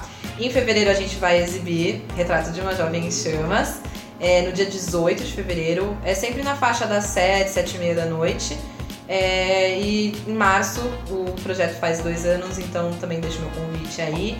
Sempre que alguém tiver indicação, pode mandar nas páginas do cinema. Eu, minhas redes sociais não são abertas, mas vocês podem acompanhar o meu trabalho através das redes sociais do cinema aí. Excelente. Gente, a gente termina agora com um bate-bola super rapidinho de que beijo e pra quem que vocês querem mandar. Beijo para pessoas. Meu beijo é pra Luísa Pode ser pra- Pécora, que eu acho que eu mandei na última vez que eu estive aqui, mas ela é meu amorzinho da vida. Recomendo também, vamos fazer um jabazinho aqui no meu beijo? Recomendo todos os canais da Luísa, que ela é maravilhosa. Arrasou. Jana, Eu não sei pra quem eu mando beijo. pula, Jana. Tá, tá. Eu vou mandar pra Luísa Pécora também. Ah, gente, mas Luísa, o que, que é isso? ama, entenda. Nossa, ficou agora uma obrigação dela no podcast, Vem né? gravar com a gente. Por favor, tem agenda, mesmo que seja em 2025, a gente te espera, Luísa. O meu beijo vai pro grupo da TAG Campinas, que é uma galera que tem me, me escrito aí é, durante a semana, faz dias. é, As pessoas têm ouvido o podcast, têm comentado sobre o podcast, adoraram o episódio de Inacreditável, que inclusive é o nosso episódio mais ouvido pelo Spotify, é o Inacreditável da série Netflix. Então, gente, obrigada e, bro- e obrigada por proporcionar na minha vida além de experiências literárias. A gente encerra esse podcast nesse momento, gente. Um beijo pra quem conseguiu ficar firme e forte nessas duas horas de Oscar. E a gente vê vocês daqui a 15 dias. Viva o amor. Beijo, tchau.